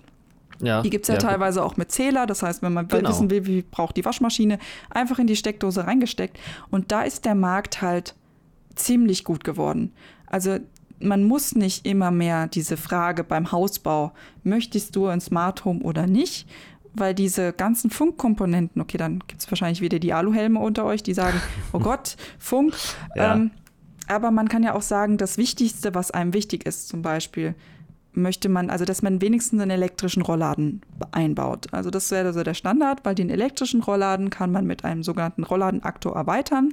Das gibt es von verschiedensten Systemen, angefangen von 20 Euro bis, glaube ich, aufwärts bis zu 60 Euro. Aber dann hat man 20 bis 60 Euro für diesen Rollladen. Okay, dann sollte man noch ganz wichtig, also muss ich dazu sagen, mein Mann, hat, mein Mann ähm, hat einen Schein, dass er an 230 Volt darf. okay, und, das ist ein ähm, großer Vorteil, ja. Er muss sozusagen meine Ideen immer ausbaden, weil ich darf das ja als Informatiker nicht. Ich muss dann die Programmierung machen. Und das heißt also, wenn geht. ihr da irgendwas einbaut, achtet darauf, dass ihr jemanden habt, der das auch darf oder beziehungsweise kann. Ähm, wegen Garantiefällen, vor allem wenn ihr neu baut. Aber ja, dann klar, könnt ihr einfach dem Elektriker ja. sagen, bau mir das mit ein und nicht die komplette Verkabelung. Also wie gesagt, beim KNX, da muss er ja einfach wesentlich mehr Stränge ziehen und das macht es natürlich auch wesentlich teurer. Und vor allem die Nachrüstbarkeit, wenn er sagt, ich bin jetzt auf dem Funkprotokoll und wie gesagt, zum Beispiel unser magentafarbener Anbieter da. ja. Ähm, wenn man jetzt natürlich nicht das Cloud-System nutzt, sondern das gibt auch lokale ähm, Zentralen von dem Hersteller, dass man einfach sagt, okay, die sind auch App gesteuert etc., für Anfänger geeignet, dann packe ich mir da was dazu. Oder klassisch die ganzen jetzt mit Alexa-kompatiblen Geräte einfach angebunden und gut ist. Und dann kann man Stück das für wollen, Stück glaube ich, viele entdecken. Auch, ne? Und das ist sowas, genau. wo ich auch sage, ähm, jetzt wieder hier zu dem Gender-Ding zurückzukommen. Es gibt ja viele, die dann sagen, den Vive Acceptance Factor. Ja. Ähm, das ist ja das die, ist die meisten Hausautomatisierer da draußen kämpfen ja mit ihren Ehefrauen. Genau. Nach dem so Motto, dieses, ja, brauchen wir nicht, das ist zu teuer, das ist unnötig, und, genau, ja. Genau. Und dementsprechend, was ich dann immer sage, auch, auch meinen, meinen Lesern oder mit den Leuten, die ich spreche, ähm, ist es nicht schön, wenn man mit seiner Frau auf der Couch sitzt und dann zum Beispiel die, die Stehlampe so kerzenmäßig anschalten könnte, ähm, dass sie so flackert wie eine Kerze, ohne dass du aufstehen musst und dann machst du gedimmt die Musik an beim Sonos äh, etc. Also macht's euren Frauen doch schön. Also Spätestens dann kann man damit ja punkten ne? und dann genau, das Ganze nicht einfach argumentieren. Sagen, dass ja. man ein technisches Spielzeug hat. Das geht übrigens ja. mit allen Geräten so. Also wenn ihr ein neues Gerät wollt, dann muss es einfach der Frau schön machen und dann Okay, oder man, man, man ja. hat eine Frau wie mich, dann ist es eher andersrum, dass mein Mann dann sagt, was brauchst du denn da schon wieder? Das gibt gute Einblicke, aber das muss man sich auf jeden Fall merken. Ja, klar, ne, das ist eigentlich nur selbst überzeugt. Ähm, ich würde mal so ein bisschen den ähm, Bogen Richtung Smartphone spannen wollen und äh, mal ganz simpel anfangen. Welches Smartphone nutzt du? Jetzt kommen hier die Lacher. Ich benutze ein vier Jahre altes ähm, iPhone SE. Und okay, ich okay, bin jetzt äh, ja. am Warten auf den 6.11., auf das ähm, Mini? 12er Mini. Ja. Weil mein Problem ist, also, ich habe sehr, sehr viel im Apple Universe. Also ich habe ich glaube jetzt vier oder fünf iPads. Und wenn ich dann wirklich was machen will, dann nehme ich mein iPad Pro und arbeite damit. Oder wenn ich jetzt einfach so noch was habe, also sind übrigens super Panels für Hausautomatisierung, so ein, so ein iPad oder auch jetzt Handys an für sich. Und dann kann man einfach was mitmachen und dann brauche ich keinen großen Bildschirm. Und wenn ich dann unterwegs bin, dann gibt es das Problem der Damenhosen. Also jede Frau, die mal versucht hat, ein größeres Handy in ihre Hosentasche zu stehen, die wird feststellen, vorne geht gar nicht und hinten und da fällt es dann gerne runter, vor allem wenn man sich bücken will. Ja, deswegen habe ich zum Beispiel immer einen Bumper um mein Handy. Aber dann wird das Ganze immer noch klobiger. Also genau. dieses Problem, was du ansprichst, das haben aber auch Männer. Ich glaube, das ist so ein generelles ähm, portables Problem, glaube ich. So würde ich es einfach mal beschreiben. Und ich glaube, das ist der Grund, warum dieses 12 Mini so gut ankommt, weil es halt einfach diesen eleganten Formfaktor hat, dass in jede Hosentasche passt und man ja halt nicht dieses nervige Oh, es fällt gleich raus. Ja, also ich musste ja wegen meinem Firmenhandy ja ähm, mir eine Handtasche kaufen. Also und dementsprechend, ja. das hat dann angefangen mit dem, mit dem Samsung, das ich damals hatte. Und, und jetzt bis hier mein, mein 8er iPhone, das ich von der Firma habe, das ähm, passt bei mir halt auch nirgendwo mehr hin. Vor allem da Anzugshosen ja sowieso auch bei, wahrscheinlich auch bei Männern jetzt nicht so viele nee, Taschen haben. Kaum. Dementsprechend ja. ähm, verstehe ich nur eins von Apple nicht. Ähm, ich hätte zum Beispiel gerne einen Mini Pro gehabt. Ah, okay. Weil, ja, von also den ich nehme auch gerne mal, ja. 1, 2 Millimeter oder 4 Millimeter dickeres Telefon mit größerem Akku und der Performance von einem High-End-Gerät in einem kleinen Faktor. Also da gab es ja mal den Trend so bei den Handys. Erst war es ja ein riesengroßer Schinken, dann wurden sie immer, immer kleiner. Ich hatte auch mal so ein ganz, ganz winziges Nokia, ähm, was super praktisch war. Und dann kamen irgendwann die Smartphones und mittlerweile habe ich das Gefühl, man telefoniert mit einem Tablet an dem Ohr. Also ja, doch, nicht, das kommt, doch, ja, doch. Kommt, da, da kommt hin, ich, ja? ja, ja, doch. So 6,7 Zoll, das ist ja, wenn du überlegst, die ersten Tablets gingen bei 7 Zoll los. Also das ja, sind genau, ja also, 0,3. Oder ne? wenn man so einen alten PDA zum Beispiel, den hat auch oh, keiner ja. überlegt, sich an, an die Backe zu halten. Ja. Das finde ich persönlich, ähm, okay, jetzt kann man sagen, man kann dann Bluetooth-Headset benutzen. Ähm, das ginge natürlich auch, aber trotzdem hat man dann immer das Problem, wohin mit dem Smartphone. Deswegen hätte ich jetzt zum Beispiel bei den ganzen Smartwatches gedacht, dass der Trend eher dahin geht, man hat eine SIM-Karte in der Uhr und telefoniert dann über Bluetooth mit der Uhr. Also dass man eigentlich im Endeffekt gar kein Smartphone mehr hat, sondern ähm, die Uhr und dann wirklich eher so ein, so ein Foldable Tablet, wo man dann sagen kann, hier, wenn ich was schreiben muss etc., nutze ich dieses Tablet. Also deshalb also, glaube ich, sind Foldables auch gar nicht so verkehrt. Ich glaube, die werden diese Nische abdecken. Ähm, was ich aber jetzt in den letzten Podcasts auch immer gesagt habe, ist, ich glaube, wir leben in so einer Bubble, weil wir so technikverrückt sind. Wenn man sich jetzt den klassischen Anwender anschaut, dem ist das schon fast relativ egal. Der nimmt den Formfaktor so, wie er ist. Der freut sich auch über ein Mini, äh, worüber ich mich auch freue, weil ich finde, das ist der richtige Schritt. Ähm, aber die, die nehmen es dann einfach so hin. Also weißt du, was ich meine? Ja, ja, ich weiß. Ähm, also, meine ne? Nachbarin hat sich ja. jetzt ganz neu eins gekauft und sie hat auch nur ein neues iPhone gekauft, weil sie gerne Fotos macht. Genau. Also, Ne? Und dann fachsimpeln wir darüber, ob man den Sensor nochmal insoweit erweitern müsste, ob die dritte Kamera jetzt wirklich Sinn macht, äh, wie das Verhältnis zwischen 5G und der Akkukapazität ist und so weiter. Und ja, dann kommt der ganz normale Konsument, was nicht abwertend gemeint ist. Ich werde nicht müde, nee, das zu sagen. Ne? Ähm, aber der dann einfach sagt, ah, ich will das neue iPhone und aber das muss schon blau sein. So. Und dann, äh, ja. Und das Facebook, das Facebook muss gehen genau. für die normalen oder wie auch immer. Okay, ja, das ist ja genau. für die alten Leute, aber es gibt ja auch sehr viele da draußen. Ja, aber Hauptsache WhatsApp geht, also dann ist schon mal alles, was Huawei, ach nee, Huawei, äh, Google meine ich, ähm, ja, dann ist Huawei schon mal raus, ne, so ein bisschen. Das genau. ist, glaube ich, das Problem. Aber ich finde es trotzdem gut, dass sie den Schritt zu einem Mini gegangen sind. Um, ich meine, das SE war ja, also das SE 2020 war ja schon mal so ein bisschen das, was man versucht hat, die Leute da abzuholen. Ja, Vielleicht, fand ich aber nicht geglückt, weil, wie gesagt, nee. es ist alte Form, ist, ne? Ja, eigentlich die, die, die neue Form. Also ich fand es jetzt letztens sehr lustig. Ich habe einen ähm, Bericht gesehen von einem YouTuber, der über das, ähm, die neuen iPhones gesprochen hat. Und da war der Punkt, wo ich gedacht habe, jetzt wirst du alt. Weil der Punkt ist, er hat gesagt, das neue, kantige Industrial Design. Das wir seit jeder, dem iPhone 4 Jeder, der kennen. mal ein Apple, ähm, so ein Vierer hatte, der weiß, das war also okay, das 3, 3GS, das hatte noch runde, äh, runde Kanten. Also, und war schön Plastik, ne? Das war ja genau, auch. Genau, ja. Und mit dem Vierer gab es eigentlich diese Designrevolution, was ja auch das iPhone nochmal richtig populär gemacht hat. Also mit dem Glas unten und dem Glas oben und diesen schönen Kanten an der Seite. Und ich finde eigentlich, genau dieses Design sehr, sehr ansprechend. Und das war eigentlich auch immer das Apple, weil das Abgerundete, was wir jetzt äh, hier seit dem 6S und 6er haben, das ist ja so ein, ja, ich würde sagen Samsung-Design. Ja, doch, das, das trifft es ähm, ganz gut. Also geht zumindest so diese weichen, ja, weiblichen Rundungen halt, ne? Also auch das, ne, wenn man überhaupt ein Gerät so beschreiben kann, oh Gott. Aber ähm, ja, ja. ja. Also aber, das angeblich ja. besser in der Hand liege Design, wo ich persönlich aber auch nicht der Meinung bin. Aber das ist nee. sehr persönlicher Geschmack. Also. Ja. Ähm, nee, aber ja, doch, da bin ich absolut bei dir. Ähm, deshalb, ja, das SE 2020 war, glaube ich, so ein bisschen zum Überbrücken, was auch, das muss man Apple ja auch lassen, sie treffen ja so eine Nische. Also mhm. ich finde bei diesem SE 2020, du hast äh, ja einen Top-Prozessor da drin, aber der Rest ist halt oldschool. Und dann sagst du, okay, ich kaufe es, um die nächsten fünf mhm. Jahre günstig an ein Smartphone gekommen zu sein. Ja, bei mir war es mein SE, was ich mir damals gekauft habe. Wie gesagt, das, das alte. Das habe ich mir ja wirklich nur wegen dem Formfaktor gekauft.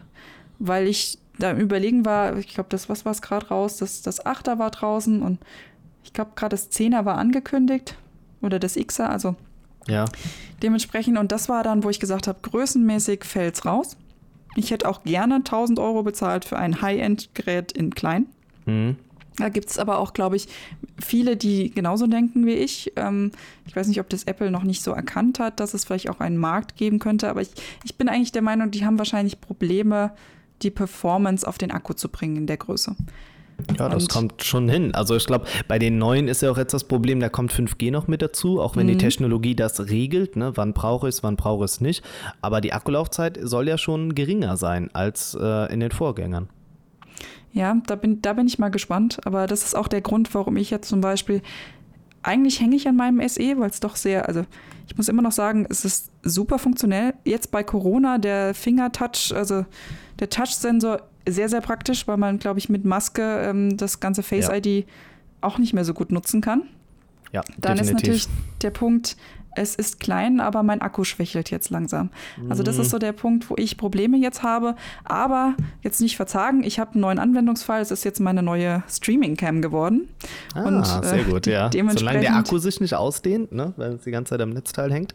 Ja, also ich habe jetzt äh, dauerhaft äh, eh schon ein paar Gerät, Geräte immer am Netzteil. Also mein altes Fünfer, das ich davor hatte, das äh, ist im Moment mein Internetradio an meiner uralten Stereoanlage. Also es ist so der Punkt, ich, bei mir wohnen keine Handys in der Schublade, bei mir wohnen sie irgendwo entweder an der Wand oder irgendwo, also auch Tablets. Also ich habe ja. ähm, im Badezimmer habe ich auch kein Radio, sondern ich habe mein iPad Mini da rumstehen.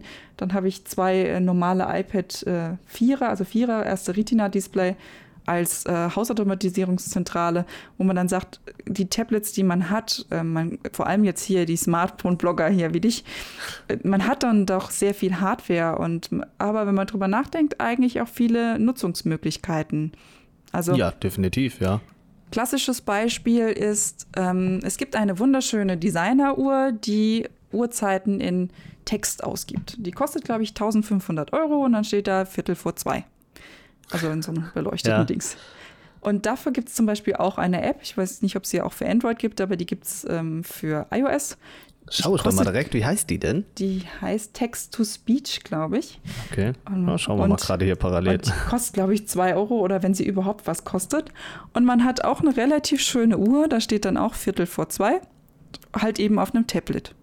Nicht ganz so das Design, aber ich bin ja schon sehr, sehr oft angesprochen worden. Wenn man das Ganze dann noch mit einer Wandhalterung kombiniert, zum Beispiel mit dauerhaften Stromstecker, dann hat man ein richtig schönes äh, Panel. Dann kann man zum Beispiel, warum ich auch kein Alexa und kein HomePod habe, ähm, wenn ich überall Tablets hängen habe, dann kann ich meine Siri überall ansprechen, wo ich gerade bin.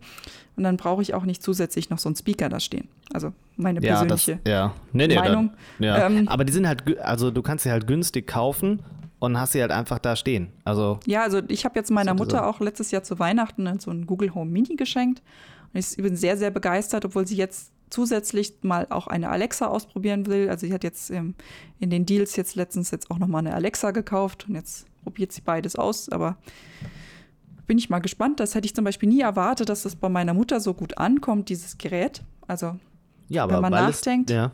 Ähm, aber, also weil es aber auch unkompliziert ist, genau das ist das ja. Ja, man sagt dem einfach, hey, äh, okay, Google, schreibe, was weiß ich, Tomaten auf den Einkaufszettel. Und dann macht Google das. Sie hat auch die ganze Zeit, sie hat nur Android-Geräte. Und dann hat sie automatisch den Einkaufszettel synchronisiert. Sie muss nicht viel per Hand machen. Und das ist sowas, wo ich sage, auch für ältere Leute, die vielleicht auch nicht so viel tippen wollen oder auch mit Arthrose zu kämpfen haben, ist so eine Sprachsteuerung echt schön. Also das war ja auch so, so ein Punkt, wo bevor Siri überhaupt so ähm, mit HomeKit angefangen hat, da konnte man mit, dem, mit der ersten Siri-Version konnte man die Sprachausgaben noch im Netzwerk mitlesen.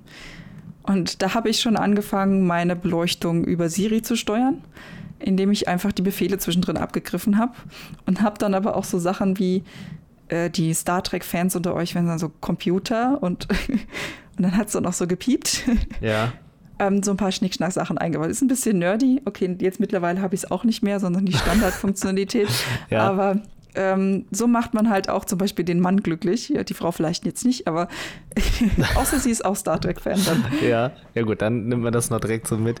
Ja, aber ich glaube, das zeigt halt so, der, der Trend ist da, ähm, beziehungsweise schon länger, aber es gilt halt wirklich alle mitzunehmen. Also nicht nur den Tech-Nerd, sondern auch wirklich den ganz normalen Casual-User, der bereit ist dann zu sagen, okay, ich kaufe mir noch fünf Alexas, verteile die im Haus. Das ist mit dem Einrichten so simpel, ähm, dass diese Hemmschwelle halt sinkt, dass man dann sagt, okay, das mache ich. Ja, jetzt, wenn man zum Beispiel den klassischen Anwendungsfall, jetzt auch meine Mutter, warum sie jetzt die Alexa gekauft hat, ist ein Badradio. Und wenn man überlegt, für 20 Euro bekommst du so ein Google Home Mini oder so eine kleine Alexa. Ich weiß nicht, den Apple, den, den Mini habe ich jetzt noch ja, nicht. Glaub, ähm, ja, der kostet aber, glaube ich, 100, ne? Der HomePod ja, der ist ein Mini, bisschen, ne? also ein bisschen wesentlich teurer, aber wenn man sagt, man legt da auf das Designwert etc. Aber wenn man guckt, was zum Beispiel in Radio, also es gibt ja wirklich immer noch viele Leute, die, die Radio hören. Und man kann dann einfach sagen, hey, äh, schalt die Musik an oder schalt den Sender XY an. Und das funktioniert und es kostet 20 Euro, du steckst es ein und ist gut. Und du und kannst ja noch mehr damit machen. Also wenn genau, du das dir kannst dafür auch noch normal mehr damit machen. Aber ich wollte Genau. allein schon sagen, für den Preis ähm, bekommst du ein normales Radio, was so, finde ich, auch sehr ansprechend aussieht. Nicht, also für, für 20 Euro kriegst du kein schönes Radio in der Hinsicht. Nee. Und dann noch zu kombinieren mit Alexa, ähm, dass du Sachen steuern kannst. Also ich habe bei ihr die ganzen Rollläden automatisieren müssen. Ähm, dementsprechend solche Ja. Sachen und auch die Beleuchtungssteuerung etc. Aber man hat einen relativ kleinen, also Preis dafür. Und das finde ich eigentlich sowas, wo es echt gut ist. Aber ich glaube, das Marketing ist noch nicht so das Perfekte. Die liegen dann da zwar rum beim Saturn, beim Mediamarkt und bei allen anderen. äh, Elektrofachmärkten. Ach, Elektrofachmärkten, das müssen wir alle aufzählen. ja. Kannst auch gerne zensieren jetzt. Nee, nee, ach Quatsch. Und, aber da, da weiß, da wissen die, der Otto Normalverbraucher weiß nicht, was das ist. Hm. Und vielleicht nochmal so ein Schwung zu den Staubsaugern, die ich ja, mit denen ich sozusagen groß geworden bin, aber Ja. auch eher nur durch Zufall. Es ist ja auch so ein Punkt. Brauche ich äh, einen Akkusauger oder brauche ich einen Staubsaugroboter? Das ist auch immer so Fragen, die gerne mir gestellt werden. Und ich bin ja auch ähm, wegen dem mal wieder ein Weihnachtsgeschenk für meine Mutter auf diese Akkusauger gekommen, weil ich habe Ewigkeiten schon einen Dyson Bodensauger, weil okay, ich hatte vorher einen Siemens, aber mein Mann wollte unbedingt einen haben und dann hat er halt dieses lila Monster angeschleppt und Ja. ähm, so haben wir jetzt seit glaub, 2011 jetzt schon diesen Bodenstaubsauger.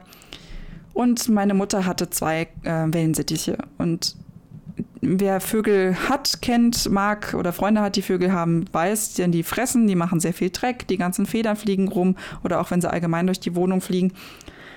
Und dann hatte sie sich so einen Akku-Handsauger Ah, ja, so, aber so einen günstigen sehr wahrscheinlich, oder? Genau, so, so einen günstigen Akku-Handsauger gekauft. Ähm, jeder, der sowas benutzt hat, der weiß, das hustet vielleicht mal über die Tastatur und da bringt das auch nichts. Ja. Und, und dann hatte sie sich einen kabelgebundenen Handsauger gekauft. Da ist natürlich das Problem, dass das Kabel immer wieder auf- und abgewickelt werden musste, weil sie doch immer gesagt hat, ja, diese Dyson, die waren ihr zu teuer. Ja, die sind auch echt ein bisschen exklusiver im Preis, das muss man schon sagen. Genau, also es, es kommt aufs Modell an. Und ich habe dann gedacht, na okay, äh, ich habe mich dann kurz geschlossen mit meinem Bruder meinem Vater, kommen wir legen ein bisschen zusammen und wir kaufen ihr mal so einen schönen Sauger. Und dann kommt man natürlich erstmal ins Geschäft und sieht da diese verschiedensten Modelle und dann habe ich festgestellt, oh Gott, es gibt so viele und habe, das ist sozusagen auch der, der Grund, warum mein Blog groß geworden ist. Ich habe angefangen, eine Excel-Liste zu sch äh, schreiben, wo ich alle Bürsten mit aufgeschrieben habe und dann den Punkt hatte, okay, welches Modell passt denn für dich? Und da habe ich zum Beispiel für 200 Euro dann damals im Outlet von Dyson direkt ähm, einen, einen, Akkusauger gekauft. Und wenn man guckt, mittlerweile, die kosten ja um die 800 Euro. Da, wo ich ja, dann gesagt habe, aber für ja. den Zweck, der äh, meine Mutter braucht, sind Handsauger und vielleicht auch noch ein Bodensauger. Da ist das 200-Euro-Modell ideal. Und so kam ich auch an meinen, weil den habe ich dann mir auch mitbestellt, weil ich gedacht habe, oh, ist eigentlich ein guter Preis. Und ich habe aber auch ein bisschen umgebaut. Also ähm, die, normalerweise hatte Dyson zu der Zeit zwei Modelle, ein, ein nee, sogar drei Modelle. Ein Modell ohne HEPA-Filter und zwei Modelle mit HEPA-Filter und eins davon mit Premium-Düsenunterstützung und das andere nicht. Und da habe ich einfach gedacht, nimmst den billigsten Sauger und baust dir den besten Motor ein. Und oh, so habe ja. ich dann habe ich dann mit ein bisschen ähm, Basteleien, wo ich auch noch eine Bastelanleitung online gestellt habe, meinen Sauger damals umgebaut und habe sozusagen jetzt auch die Premium-Büste irgendwann mal gebraucht gekauft und habe eigentlich jetzt hier ein High-End-Modell ähm, für, ich glaube, 300 Euro insgesamt mit allem oh, möglichen Schnickschnack. Ja.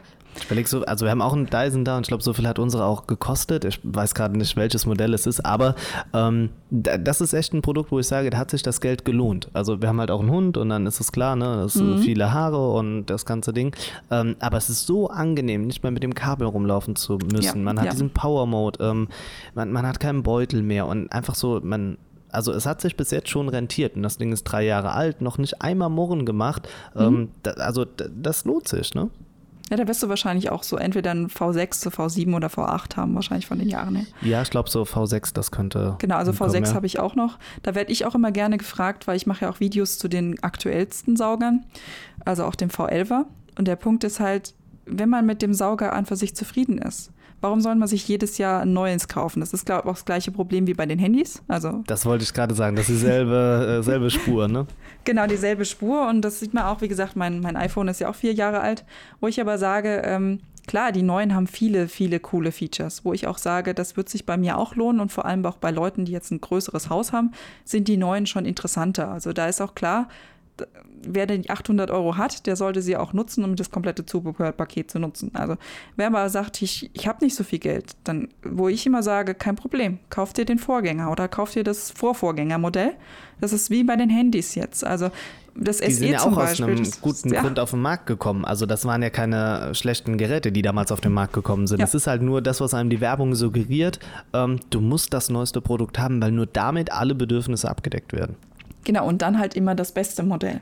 Weil das hat ja dann immer die, also wo ich dann immer versuche, meinen Lesern und auch jetzt meinen Zuschauern zu helfen, ist, es gibt Pakete mit Teppichbürsten und Parkettbürsten und was weiß ich. Und stellt man sich vor, jemand hat gar keinen Teppich, dann braucht er doch diese 70 Euro extra doch gar nicht für diese Bürste ausgeben. Und aber dann könntest du, wenn du irgendwann einen Teppich hast, den aber damit sie immer noch sagen. nachkaufen. Ja, aber es ist ja immer so, das ist glaube ich auch so urdeutsch. Ne? Ich möchte gegen alles versichert sein und ich möchte gegen jegliche Möglichkeit äh, geschützt sein. Ja, und deswegen hebt man ja auch alles auf. Ja, das stimmt. Man könnte es ja noch mal brauchen. Genau, ja. Ja, keine Wegwerfkultur, das hat ja auch was Positives, ne? Genau, hat was Positives. Ähm, ja, aber das ist so der, der Schwung, warum, um nochmal zu dem Punkt zu kommen, wo du vorhin gesagt hast, wie bin ich denn auf die Dysons gekommen? Und das war eigentlich eher durch Zufall. Und das, das hat mich auch ein bisschen erschreckt. Also ganz ehrlich, ich hatte vorher äh, vielleicht 20 Leser auf meinem Blog gehabt, äh, um halt ein paar Rezepte und ein paar Technikartikel. Und dann hast du dann so einen Artikel, der geht durch die Decke und mittlerweile bin ich so bei 500 Lesern am Tag und eigentlich hauptsächlich nur die Staubsaugerartikel, ähm, wo du halt denkst, okay, mein bestes Rezept ist übrigens eine Instant-Suppe. das ist ähm, ja. immer noch ein bisschen traurig und lustig zugleich, weil ich eine äh, asiatische Tütensuppe mit etwas äh, Zutaten aufgepimpt habe und das dann jetzt so einen Anklang findet, dass ich auch gedacht habe, okay, ne, hätte ich jetzt, also für jeden, der jetzt Koch ist, wäre das wahrscheinlich eine Beleidigung. Ich, ich als ITler sehe ne? das doch das mit ist, Humor, ja. aber ja. Nee, das, also das so, ja. so, so ein kleines. Aber das gibt es manchmal. Es gibt so diesen, diesen einen Punkt, ab dann geht dann was steil. Also egal, was du machst. Ähm, es gibt immer so diesen einen Augenblick, wo du sagst, okay, dieses Video ist durch die Decke gegangen, dieser Artikel, ähm, dieser Tweet oder, oder, oder. Also irgendwas, was dann so diese Initialzündung ist, was einen ja auch dann motiviert, nochmal weiterzumachen. Weil wenn man mal so wirklich ehrlich ist, also es gibt einem ja schon Bestätigung. Also es wäre gelogen Genau. zu sagen, ähm, wenn man so und so viel Views hat oder irgendwas in der Richtung, dass man dann sagt, ja, nee, also so ganz egal ist es einem nicht. Man freut sich schon darüber. Und das soll Ja, man das ja auch. war ne? ja auch der Punkt, warum ich zum Gelichter meiner Freundin dann ähm, eben mit Dyson-Videos angefangen habe. Weil ich gesagt habe, das sind das die Videos, die die Leute von mir erwarten, das sind die, die dir weiterhelfen. Und jetzt, wo ich sage, ähm, die Leute, die meistens sich für High-End-Hausgeräte interessieren, also sind meistens technisch begeisterte Männer. Das muss ich auch erst lernen. lernen. Also sind über 80 Prozent meiner Zuschauer sind Männer. Und Dementsprechend sind aber die Jungs echt so cool drauf, dass sie sagen, ja, Hausautomatisierung, habe ich mir noch gar keine Gedanken gemacht, mach doch mal mehr davon, finde ich spannend. Und so halt auch diese, diese Entwicklung zu haben, dass man eigentlich die Leute, die sich gefunden haben, wegen eigentlich ein Staubsauger, ja, ähm, die dann auch zu begeistern für Sachen, ähm, die sie vielleicht noch gar nicht äh, überlegt hatten. Das finde ich halt auch eine schöne Sache. Ja, man muss die Leute da abholen und halt auch das bedienen, was sie wollen, ne? was ja auch Genau, nicht schlecht dir, ist. Ne? bei dir wäre es jetzt komisch, wenn du jetzt anfängst, ähm, äh, sagen wir mal, Socken zu reviewen. Das, ähm, mir- Aber wenn, wenn sie schon wieder technisch sind, dann könnte es schon wieder interessant es werden. gibt eine Babysocke, die vielleicht technisch interessant sein könnte, oh. die den Pulsschlag von, von Kleinkindern messt und auch guckt, Ja. ob das Kind sich viel bewegt oder nicht. Also das wäre vielleicht ein technisches Review wert, aber Aber es äh, hat relativ wenig Verbindung, genau, also die Leute, recht. die ne? sozusagen ja. auf, auf, auf deinen Kanal kommen oder auch jetzt hier diesen Blog hören, die äh, Blog hören, sage ich, Podcast hören, ja. Ähm, ihr erwartet ja wahrscheinlich schon, dass wir über technische Sachen oder auch mal das ein oder andere Smartphone ansprechen. Ja. Und jetzt nicht über, ja, vielleicht ist auch interessant, wie man eine Tütensuppe zubereitet, aber Ja, dann, vielleicht geht das dann viral. Wer weiß, es sind Zufälle, die am Ende äh, ja, das Ganze nach vorne treiben. Ähm, ja, im Angesicht der Zeit und eines schönen Gespräches ist es ein bisschen schade, dass ich jetzt so langsam abrunden muss, ähm, weil ich fand, es war ein sehr offenes, ein herzliches Gespräch. Also das muss man auch mal so sagen. Und äh, ich habe auch ein bisschen was dabei nochmal gelernt. Ähm, also ich bin nicht der größte Elektriker und auch nicht der mit dem größten Wissen, was Smart Home angeht. Da hast du mir definitiv schon mal auf ein neues Level gehoben und das auch definitiv bei den Hörern. Das kann ich jetzt schon mal sagen. Und würde, bevor ähm, wir das Ganze jetzt hier abrunden, die auch gerne die Einladung aussprechen, vielleicht nochmal ab und an hier im Podcast zu Gast zu sein, weil ich glaube, ähm, du hast damit wirklich Anklang gefunden. das freut mich. Also ich bin auch gerne wieder dabei. Und es hat auch echt Spaß gemacht jetzt hier. Ich, ich bin ja jemand, ich verquatsche mich bei Themen, die mich begeistern, sehr gerne. Also dafür Entschuldigung und äh, tut aber das hat nicht aber leid. nicht den Anschein. Nee, alles gut. Deswegen, also hat wirklich Ja. Spaß gemacht. Ich freue mich auf jeden Fall auch hier zu Gast sein zu dürfen, weil ich finde ja auch den Kanal, ich gucke, ich bin ja jetzt nicht so der Podcast-Hörer, aber den YouTube-Kanal von dir, auch jeder, der ihn jetzt noch nicht hier auf YouTube erlebt hat, der sollte unbedingt mal einschalten. Also er macht wirklich tolle Videos zu Smartphones und ich habe auch immer gelernt, was es doch alles da auf draußen auf dem Markt gibt und was Neues kommt. Deswegen, das ist auch noch mal so ein Wink von mir. Guckt auch noch mal rein, wer den Podcast hier gerne hört. Er hat auch ganz tolle Videos. Oh, das ist äh, echt nett. Vielen Dank. Ich glaube, du bist der erste Gast, der dann Werbung im Podcast für den Podcaster selbst macht. Das ist ja clever. Ja, ist doch aber auch so. Ja, Muss man auch natürlich. mal sagen. Es ist immer so diese, ba diese Balance zwischen, ähm, spricht man über sich selbst oder lässt man es lieber sein, ne? Aber wenn es andere machen, dann ist es gut. ähm, ja, abschließend sei dabei erwähnt, ich habe es beim Intro auch schon mal gesagt, die ähm, Social Media Kanäle von dir, also YouTube, auch Twitch, ne, wer da gerne mal zuschauen möchte, wenn du live am Gamen bist, alles hier unten in der Podcast-Beschreibung. Also definitiv vorbeischauen äh, und das Ganze mal miterleben und natürlich auch abonnieren. Ich meine, das kann man auch mal hier offen und ehrlich so sagen. Ja, man verdient zwar, wie gesagt, mit den Abos auf unserem Level noch kein Geld. Also jeder, der denkt, mit YouTube-Abos würde man Geld verdienen, das stimmt nicht. Ähm, sondern wir, wir leben von euren Feedback und eurer, sagen wir auch, Herzlichkeit, die ihr zurückgebt. Das ist so, glaube ich, auch die Hauptmotivation, die uns immer vorantreibt. Genau, das ist die Motivation, das stimmt. Das sind sehr äh, versöhnliche Worte zum äh, ja, Ausklang des Ganzen. Und ich sage nochmal vielen Dank, dass du dir die Zeit genommen hast. Und äh, ja, würde mich wirklich freuen, wenn du da nochmal mit dabei bist. Ja, danke dir. Und dann sage ich mal allen Hörern hier, danke fürs Zuhören. Hat Spaß gemacht mit euch. Vielleicht bis zum nächsten Mal dann. Ciao. Tschüss. Und damit willkommen zurück in diesem Podcast. Ja, nach dem Gespräch ist vor dem Podcast oder ist, äh, ja, vor dem Solo, was ihr von mir wieder bekommt. Ich hoffe, euch hat es gefallen. Wie gesagt, schaut da gerne mal bei Sandra vorbei. Denke, ähm, ja, sie hat bestätigt, dass äh, Frauen definitiv was mit Technik zu tun haben sollten und ähm, ja, damit nicht das Klischee irgendwie bestätigt, was viele da draußen haben.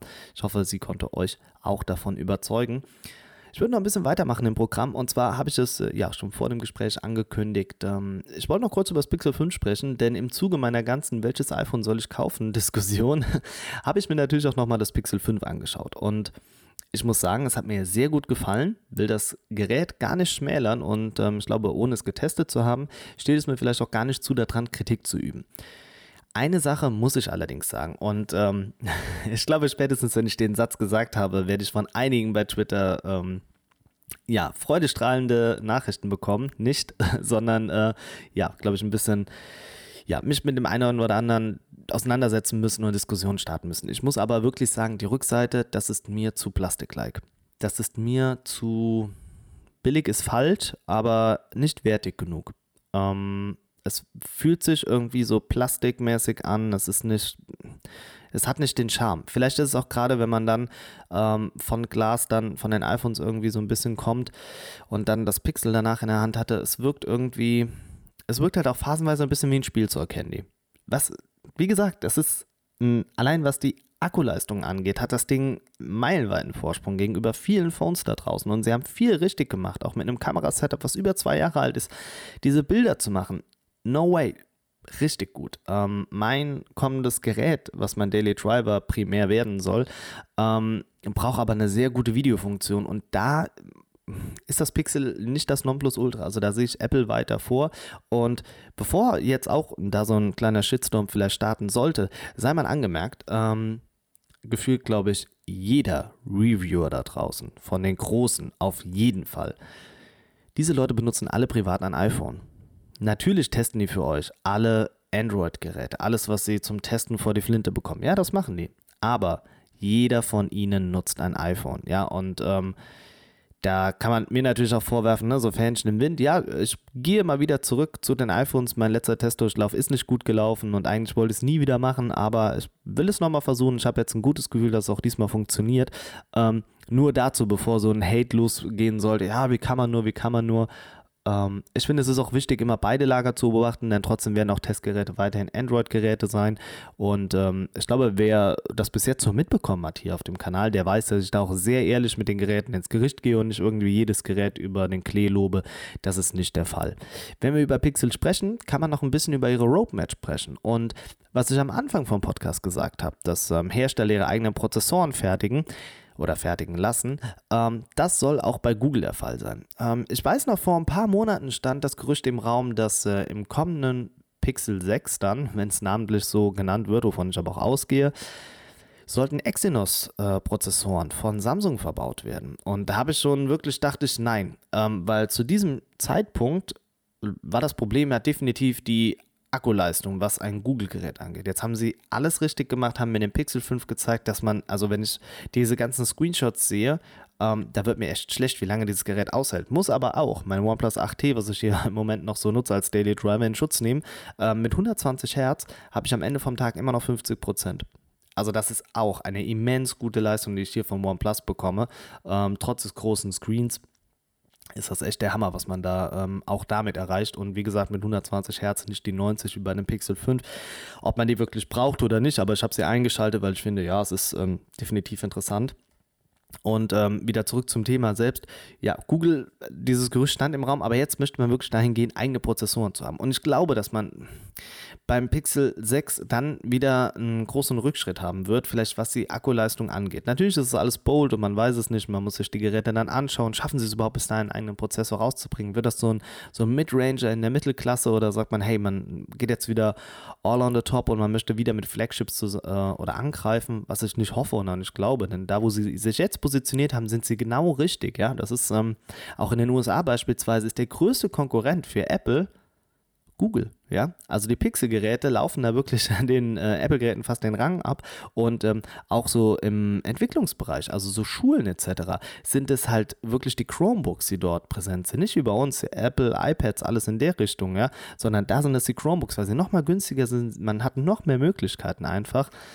Also sie sind da auf einem verdammt guten Weg und machen halt neben der genialen Software, die sie ja auch haben, das, wie gesagt, ich will nie die Leistung von Google schmälern, aber ähm, machen sie halt jetzt, versuchen sie noch mehr in Hardware reinzugehen. Denn was haben sie sonst großartig in Hardware? Ja, sie haben die Chromebooks, aber die, auch die werden ja eher, ist es dann ähm, Asus, Acer und Co., die ja dann ihre Produkte anbieten. Ja, und sie bieten auch hier wieder nur iOS an. Von ihnen selbst kommt ja da gar nicht wirklich viel. Ähm, die Tablet-Sparte, ja, ist ja auch dahingesicht. Es ist halt noch ihre, ja, ihre Speaker, ähm, Google Home Mini etc., was sie da noch haben. Das ist alles okay, das machen sie. Aber ansonsten haben sie ja gar nicht so viel Hardware, äh, die sie selbst verkaufen, ja. Und klar, natürlich die Pixel-Geräte. Und ich finde, das ist ein richtiger Schritt und ich glaube, man will da noch mehr in Richtung Apple gehen und da wirklich gleichziehen. Äh, gleichziehen. Ihr Ziel wird es zwar nie sein, ähm, ja, weiß ich nicht, auf dem Level von Apple vielleicht zu sein oder vielleicht ist es ihr Ziel, aber ihr Hauptaugenmerk liegt halt nur mal auf der Software und auf Werbeeinnahmen, ja. Werbung, das ist das Thema von Google, Menschen zu analysieren, mit den Metadaten zu arbeiten und daraus ja, das perfekte Marketing zu kreieren, dieses komplette Ding zu verkaufen. Ja, dahinter kommt natürlich dann auch schon die Hardware und dann auch Produkte an den Mann zu bringen, aber am Ende wollen sie mit Daten Geld verdienen. Das ist Google. Apple ist das nun mal nicht. Also der, Apple will halt nicht mit äh, ja, Werbung Geld verdienen. Also ich bin gespannt, was sie machen, wie sie da mit den Prozessoren vorankommen. Ich hoffe, es sind schnelle, große, gute Schritte. Vielleicht haben wir auch schon ein gutes Fundament, ähm, auf das man aufsetzen kann und fängt halt nicht komplett bei Null an. Es gibt immer Prozessoren, Hersteller da draußen, die mal ja weniger gut laufen. Also ich erinnere da an MediaTek, die aber jetzt gefühlt umso stärker zurückkommen. Ja. Ähm, Qualcomm macht meines Erachtens mit dem Snapdragon ähm, kleine Schritte. Also bin auch da mal gespannt. Ähm, der Kirin hat dieses Jahr, glaube ich, auch schon gezeigt, was er kann. Da ist halt einfach der Vorteil, dass das 5G-Modul in einem Kirin-Prozessor bei Huawei direkt integriert ist. Es ist nicht wie bei anderen Herstellern, ähm, dass es zwei Module sind. Wir haben nicht äh, ja, den Prozessor und ein 5G-Modul, sondern im Kirin ist beides direkt in einem zusammen. Ja? Das ist auch bei Apple im Moment noch so. Sie mussten sich ja da noch von Intel die 5G-Chips ja liefern lassen. Ja? Also deshalb, da, da tut sich extrem viel. Ich bin einfach mal gespannt. Kommen wir aber zu einem ja, weiteren großen Big Player, was Smartphones angeht. Und sie sind nicht zu Unrecht auf Platz 3 mittlerweile. Die Rede ist von Xiaomi. Zum letzten Post Podcast ja schon gesagt, da hat sich ein bisschen was getan beim Ranking. Und was machen sie? Sie möchten im kommenden Jahr, und das schon relativ früh, in dem nächsten großen Smartphone eine herausfahrbare Kamera haben. Und das könnte wirklich extrem viel verändern. Ähm, ich muss mir das hier nochmal aufrufen, weil ich finde, das ist extrem viel, was da so im Input kam. Ähm, das Video war jetzt die Tage bei Vibo online und ähm, sie haben auf der Entwicklerkonferenz die Technik ja schon vorgeführt und haben das schon gezeigt. Und das hat man ein kurzes Werbevideo gesehen, wie die Kamera rein und raus fährt. Das wird ähm, ein echt großes Mindset irgendwie sein, weil dieses Objekt also dieses Objektiv einfach, ähm, die Lichtempfindlichkeit und die Brennweite vergrößern wird. Und das heißt, dass ein Bokeh-Effekt beispielsweise, den wir jetzt oft, ähm, ja, oder beziehungsweise diese Schärfeeinstellung, die wir haben, die oft jetzt über Software gelaufen ist, die werden wir dann wirklich durch das Objektiv selbst erhalten. Und das gibt viel mehr Möglichkeiten. Also auch der Zoom beispielsweise, ne, der wird jetzt auch nochmal größer, da wird sich viel mehr tun. Die Frage ist aber, wie wird man das in einem Smartphone einbauen können?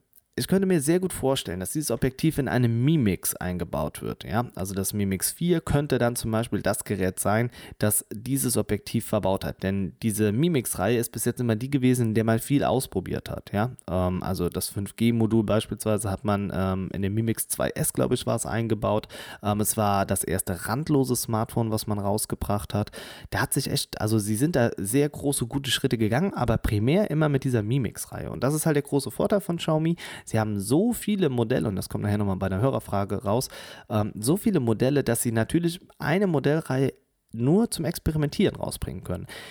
Was ich natürlich befürchte, ist, der Aufbau des Smartphones selbst muss sich schon verändern. Denn eine herausfahrbare Kamera muss natürlich auch erstmal im Gerät selbst verstaut werden. Jetzt ist die Frage, wird das Gerät dadurch vielleicht auch dicker werden? Man braucht diesen kompletten Bump hinten oder es wird vielleicht auch erstmal keinen Bump mehr geben, sondern dass das Ganze wirklich abschließt. Denn dadurch, dass es ein mechanisches Bauteil ist, glaube ich, darf es gar nicht aus dem Gehäuse rausstehen. Und das könnte wieder dazu führen, dass wir diesen Bump nicht haben, den viele von uns ja auch nicht mögen.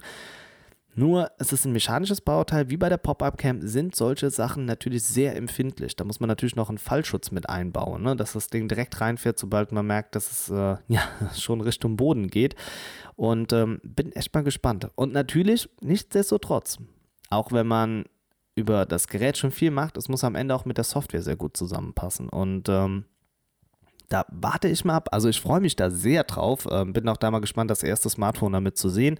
Da könnte viel gehen. Und vielleicht ist das wirklich mal wieder so ein Gamechanger auf dem Markt, wo man sagt, hey, das wird die Smartphone-Branche wieder verändern. Denn das ist ein, ein Riesenimpuls, der dann für das Kamerasegment da nochmal mit eingeht. Also da könnte man so viel nochmal verändern. Das wird natürlich nicht die Frontkamera betreffen, sondern erst nur mal die Hauptkamera. Aber das könnte wirklich noch viel, viel bessere Bilder generieren und spätestens dann meiner Meinung nach, auch wenn ich jetzt weiß, allen Fotografen trete ich damit auf den Schlips, aber könnte natürlich dann dazu führen, dass wir keine ja, Spiegelreflexkameras mehr brauchen. Denn das, was wir dort verbaut haben, in Kombination mit der Software, könnte sehr viel rausholen. Ob es am Ende wirklich den professionellen Fotografen dann wegnimmt, das ja magisch zu bezweifeln. Es ist natürlich auch eine Entwicklung, vielleicht greife ich jetzt zu weit vor, aber das könnte wirklich so was richtig Großes werden. Und darauf freue ich mich und es ist schön zu sehen, dass da viel noch weiterentwickelt wird, denn das ist auch immer so ein bisschen die Frage, wo stehen wir gerade, wohin soll das Ganze noch gehen? Ich finde es echt schade. Kommen wir aber zum Thema der Woche. Und das Thema der Woche war vielleicht eine relativ simple Frage, aber am Ende vom Tag ist sie gar nicht so simpel. Denn oft haben wir auch schon im Podcast hier drüber gesprochen, und zwar die Frage, braucht man einen größeren Akku oder schnelleres Laden? Und ähm, ich weiß nicht, ob das so dieses Henne-Ei-Ding ist, wobei das sich ja mehr darum dreht, was zuerst da gewesen ist. Wobei ich auch da sagen würde, zuerst gab es immer größere Akkus und danach wurde die Ladetechnik überarbeitet. Und die meisten von euch waren für den größeren Akku und ähm, gehen damit auch ehrlich gesagt mit meiner Meinung einher, denn ich finde, es ist sehr wichtig, die bessere Akku-Performance zu haben. Und beispielsweise, ich kann es jetzt noch mal ranziehen, ein Pixel 5, was so lange hält, ein OnePlus 8T die sind mir natürlich sehr, sehr lieb, denn ich weiß, mein Akku, der hält auch wirklich den ganzen Tag. Natürlich setzt das voraus, dass das Gerät auch aufgeladen ist, aber auch da greife ich das Argument von vielen Apple-Nutzern heran, die sagen, ich lade mein Gerät auch immer über Nacht. In Kombination dann mit dem Wecker, der dann die letzte Aufladetour nochmal damit timet, weil wenn der, wenn der Wecker geht und ihr steht auf, dann könnt ihr das Gerät vom Netzteil lösen, beziehungsweise vom Kabel und ähm, dann habt ihr wirklich genau dann die 100%. Das schont natürlich auch den Akku. Ja, ist es für mich persönlich wichtiger, durch den Tag zu kommen, als dass ich mein, mein äh, Smartphone schnell laden kann einfach. Ähm, ich hatte diese Woche aber eine prekäre Situation in der Schule und zwar ähm, ja, musste ich in den Unterricht und habe aber auf mein Smartphone geschaut, hatte das den ganzen Tag irgendwie nicht auf den Blick und habe nur festgestellt, ich habe nur noch 14 Prozent. Ich musste dann schnell eine Kollegin fragen, die hat mir dann ihr Samsung-Ladekabel gegeben. Das hat dann auch noch relativ schnell geladen, ne? aber da ist mir dann wiederum bewusst geworden, ja, ist es jetzt, ist der Akku das Problem? Oder ist das Problem, dass ich mein Ladekabel nicht dabei habe? Also, dass ich dieses schnelle Laden, wenn ich es zu Hause gesehen hätte, hätte ich mein Gerät noch schnell laden können, denn äh, das OnePlus 8T könnt, kann man natürlich mit 65 Watt laden. Aber am Ende vom Tag ist mir dann doch so ein größerer Akku einfach lieber. Der bringt mich durch den Tag. Natürlich ist es bequem, wenn ich zu Hause bin und sage, hey, ich verlasse gleich das Haus, ähm, schnell anschließen und ja, ich kann es innerhalb von einer Viertelstunde, kann ich da 60, 70 Prozent reinkloppen. Das ist super. Also das ist ja auch das, was man haben will. Und das führt mich dann dazu, was sich viele auch gewünscht haben von euch, beides. Man möchte beides haben. Also ich möchte einen langlebigen Akku, aber auch einen Akku, den ich schnell laden kann. Dazu soll dieses Schnellladen aber auch noch kabellos äh, funktionieren. Das haben auch viele von euch geschrieben. Also dass man sich auch das kabellose Laden wünscht. Ähm, bin ich persönlich auch ein sehr großer Freund von. Aber wenn ich mein Smartphone nur mit 10 Watt kabellos laden kann, die Zeit habe ich dann am Ende vom Tag auch nicht, weil so lange wie es drauf liegt, in der Zeit ist das Gerät auch schon wieder leer, wenn ich es dann in der Hand habe und damit wirklich einen Workflow habe. Also ich bin auch der Meinung, größere Akkus bzw. das Ganze soll energieeffizienter gestaltet werden. Ich muss dazu aber auch noch sagen, mein OnePlus Nord, das äh, ich hier auch noch habe, ähm, hat auch ein sehr gutes Akku-Handling. Das stelle ich nicht in Frage. Da ist es mir allerdings schon aufgefallen, dass es sich sehr oft ähm, aus dem Netz ausklingt. Und das natürlich, um Akku zu sparen, weil es dann natürlich sagt, ich mache im, im, Hintergrund wird alles platt gemacht. Ein Hersteller, der das sehr extrem macht, ist Huawei, ja, auch die Honor-Geräte logischerweise. Ähm, das ist schon das stört mich dann persönlich, denn ich möchte nicht das Gefühl haben, ich muss mein Smartphone oder ich nehme mein Smartphone raus und dann bekomme ich erst viele Benachrichtigungen, die dadurch, dass ich mich dann erst wieder ins Internet einwähle, dann die Verbindung aufbaue, die dann erst wieder reinkommen, sondern ich möchte schon darüber direkt auf dem Display benachrichtigt werden und nicht erst einwählen, 10 Sekunden warten und dann kommt alles rein. Das funktioniert auch nicht. Also dann, ja, ähm, ist die Performance dann auch nicht so gut, wenn das so weit reduziert wird von der Software im Hintergrund. Ähm, wenn wir aber gerade noch, das fällt mir ein, wenn wir über Huawei sprechen, bin ich extrem gespannt, was die Wahl in den USA sagt. Also wir haben jetzt, äh, Stand jetzt ist äh, Samstagnachmittag, äh, Biden, glaube ich, liegt so weit vorne, also da müsste jetzt schon extrem viel schief gehen, damit sich da etwas tut. Ähm, ja, das war es dann für Trump, aber ich glaube, er wird sich noch hart durchklagen und noch einiges versuchen. Das ist, glaube ich, wie so ein angeschlagener Boxer, der da steht und nicht umfallen will, sondern nochmal alles versucht. Ja, ähm, will da auch gar nicht zu politisch werden. Darum geht es, glaube ich, auch gar nicht. Was aber interessant wird, ist wirklich, was wird jetzt aus Huawei? Sollte Biden gewinnen, wird er sehr viel schnell ja, wieder aufrollen, wird sagen, gerade für Huawei, dass sie äh, wieder die Möglichkeit haben, auf Prozessoren äh, zuzugreifen, dass sie wieder die Google-Dienste bekommen, was natürlich für uns Europäer Gold wert wäre.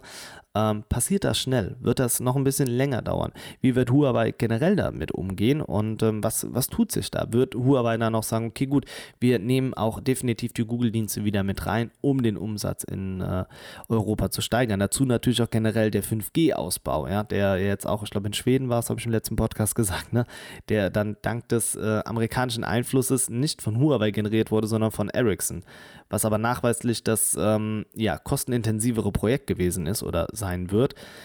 Also ja, das ist schon schwierig. Dazu kam auch noch mal raus, dass die 5G-Netzwerke, die jetzt mit Ericsson gebaut werden, alle diesen, äh, die Backdoor-Problematik dabei haben, die bekannterweise von der NSA genutzt wird, um Daten abzufangen. Und das ist dann auch schon wieder ein bisschen äh, oder ein bisschen schizophren, dass ähm, die USA Länder dazu drängen, nicht mit Huawei zusammenzuarbeiten, da sie ansonsten Sanktionen bekommen oder äh, Import-Export-Probleme sie dazu nutzen, einen Anbieter auszuwählen, bei dem sie die Möglichkeit haben, diese Falltür mit einzubauen, um Daten abzugreifen, was ihnen sehr wahrscheinlich im 5G-Netz von Huawei nicht möglich gewesen ist. Und das ergibt da natürlich nochmal ein bisschen mehr Sinn, beziehungsweise ist vielleicht auch der Hauptgrund, warum man da so viel Druck auf Huawei gemacht hat und äh, ihnen da nach und nach alles weggenommen hat. Ich bin gespannt, wie lange das dauert und wie lange das noch dauern wird. Weiß aber nur eins. Wenn sie diese Dienste bekommen, dann werden sie stärker denn je zurückkommen. Denn sie haben bis zu dem Tag letztes Jahr im März oder im April war es gezeigt, dass sie herausragende Smartphones produzieren. Äh, es auch immer noch machen, das steht ja nicht außer Frage. Ähm, aber dass sie da wirklich direkt wieder angreifen könnten und dann wird es auch wieder eng für Xiaomi, dann wird es eng für Oppo, für alle, die da noch mit dranhängen, vielleicht auch für OnePlus. Also das ist ein verdammt spannendes Thema und ähm, freue mich da auch wirklich, wenn da noch ein bisschen mehr passiert einfach. Kommen wir jetzt noch zu euren Hörerfragen und ähm, eine Frage, die ich eben schon ein bisschen mit angeteasert habe, äh, ist von Leon Leo 098 und zwar fragt er, was hältst du von den ganzen oder von der ganzen Schar an Smartphones bei Xiaomi und Samsung? Ähm, vorweg, ich glaube, ich habe schon mal öfters darüber hier gesprochen im Podcast. Ich glaube, so neu ist das Thema gar nicht, kommt aber immer wieder auf und ich finde es auch gut, wenn diese Fragen gestellt werden. Also sollte jetzt nicht die Frage und den Fragensteller äh, schmälern. Und ich würde das Ganze auch noch erweitern, denn es geht nicht nur um Xiaomi und Samsung, sondern ähm, es geht auch um Oppo, die jetzt sehr viel mehr machen. Es trifft auch OnePlus, die jetzt natürlich mit ihren Geräten im November an den Start gehen werden, mit äh, einem N10 5G, mit einem N100 da ist schon extrem viel in der Mache, ja. Und ähm, worum geht es dabei? Es geht natürlich dabei, einfach nur Präsenz auf dem Markt zu zeigen. Beste Beispiel, ihr kommt in äh, ein Elektrofachgeschäft eurer Wahl und seht dort einfach 30 Xiaomi-Geräte und rechts daneben zwei Samsung-Geräte. Wenn ihr ein Samsung-Gerät kauft, werdet ihr in, also in dieser Situation immer das Gefühl haben, oh, ich kaufe das Verliererprodukt vielleicht. Also wenn, wenn ihr nicht, also ist vielleicht jetzt nicht das beste Beispiel und natürlich für euch als Technik interessiert ist es auch nicht vielleicht das treffendste Beispiel, aber oder brechen wir es doch mal anders. Ihr habt die komplette Reihe mit Samsung-Geräten und rechts daneben stehen zwei Geräte von einem Hersteller, den ihr noch nie gehört habt. Smartisan zum Beispiel ist ein chinesischer Hersteller, der wirklich sehr gut Geräte macht, ähm, es aber auch nie hier wirklich nach Europa geschafft hat. Also zwei Smartisans stehen da und zehn Samsung-Geräte. Welches Gerät kauft ihr? Natürlich würdet ihr primär zu Samsung greifen, denn sobald ihr ein Smart Design kauft, ihr wisst nichts über diesen Hersteller. Ähm, ihr seht, er hat nicht die Anzahl an Geräten, also kann er ja auch nicht so gut sein, wenn er es nicht schafft, so viele Geräte in dem Store zu platzieren.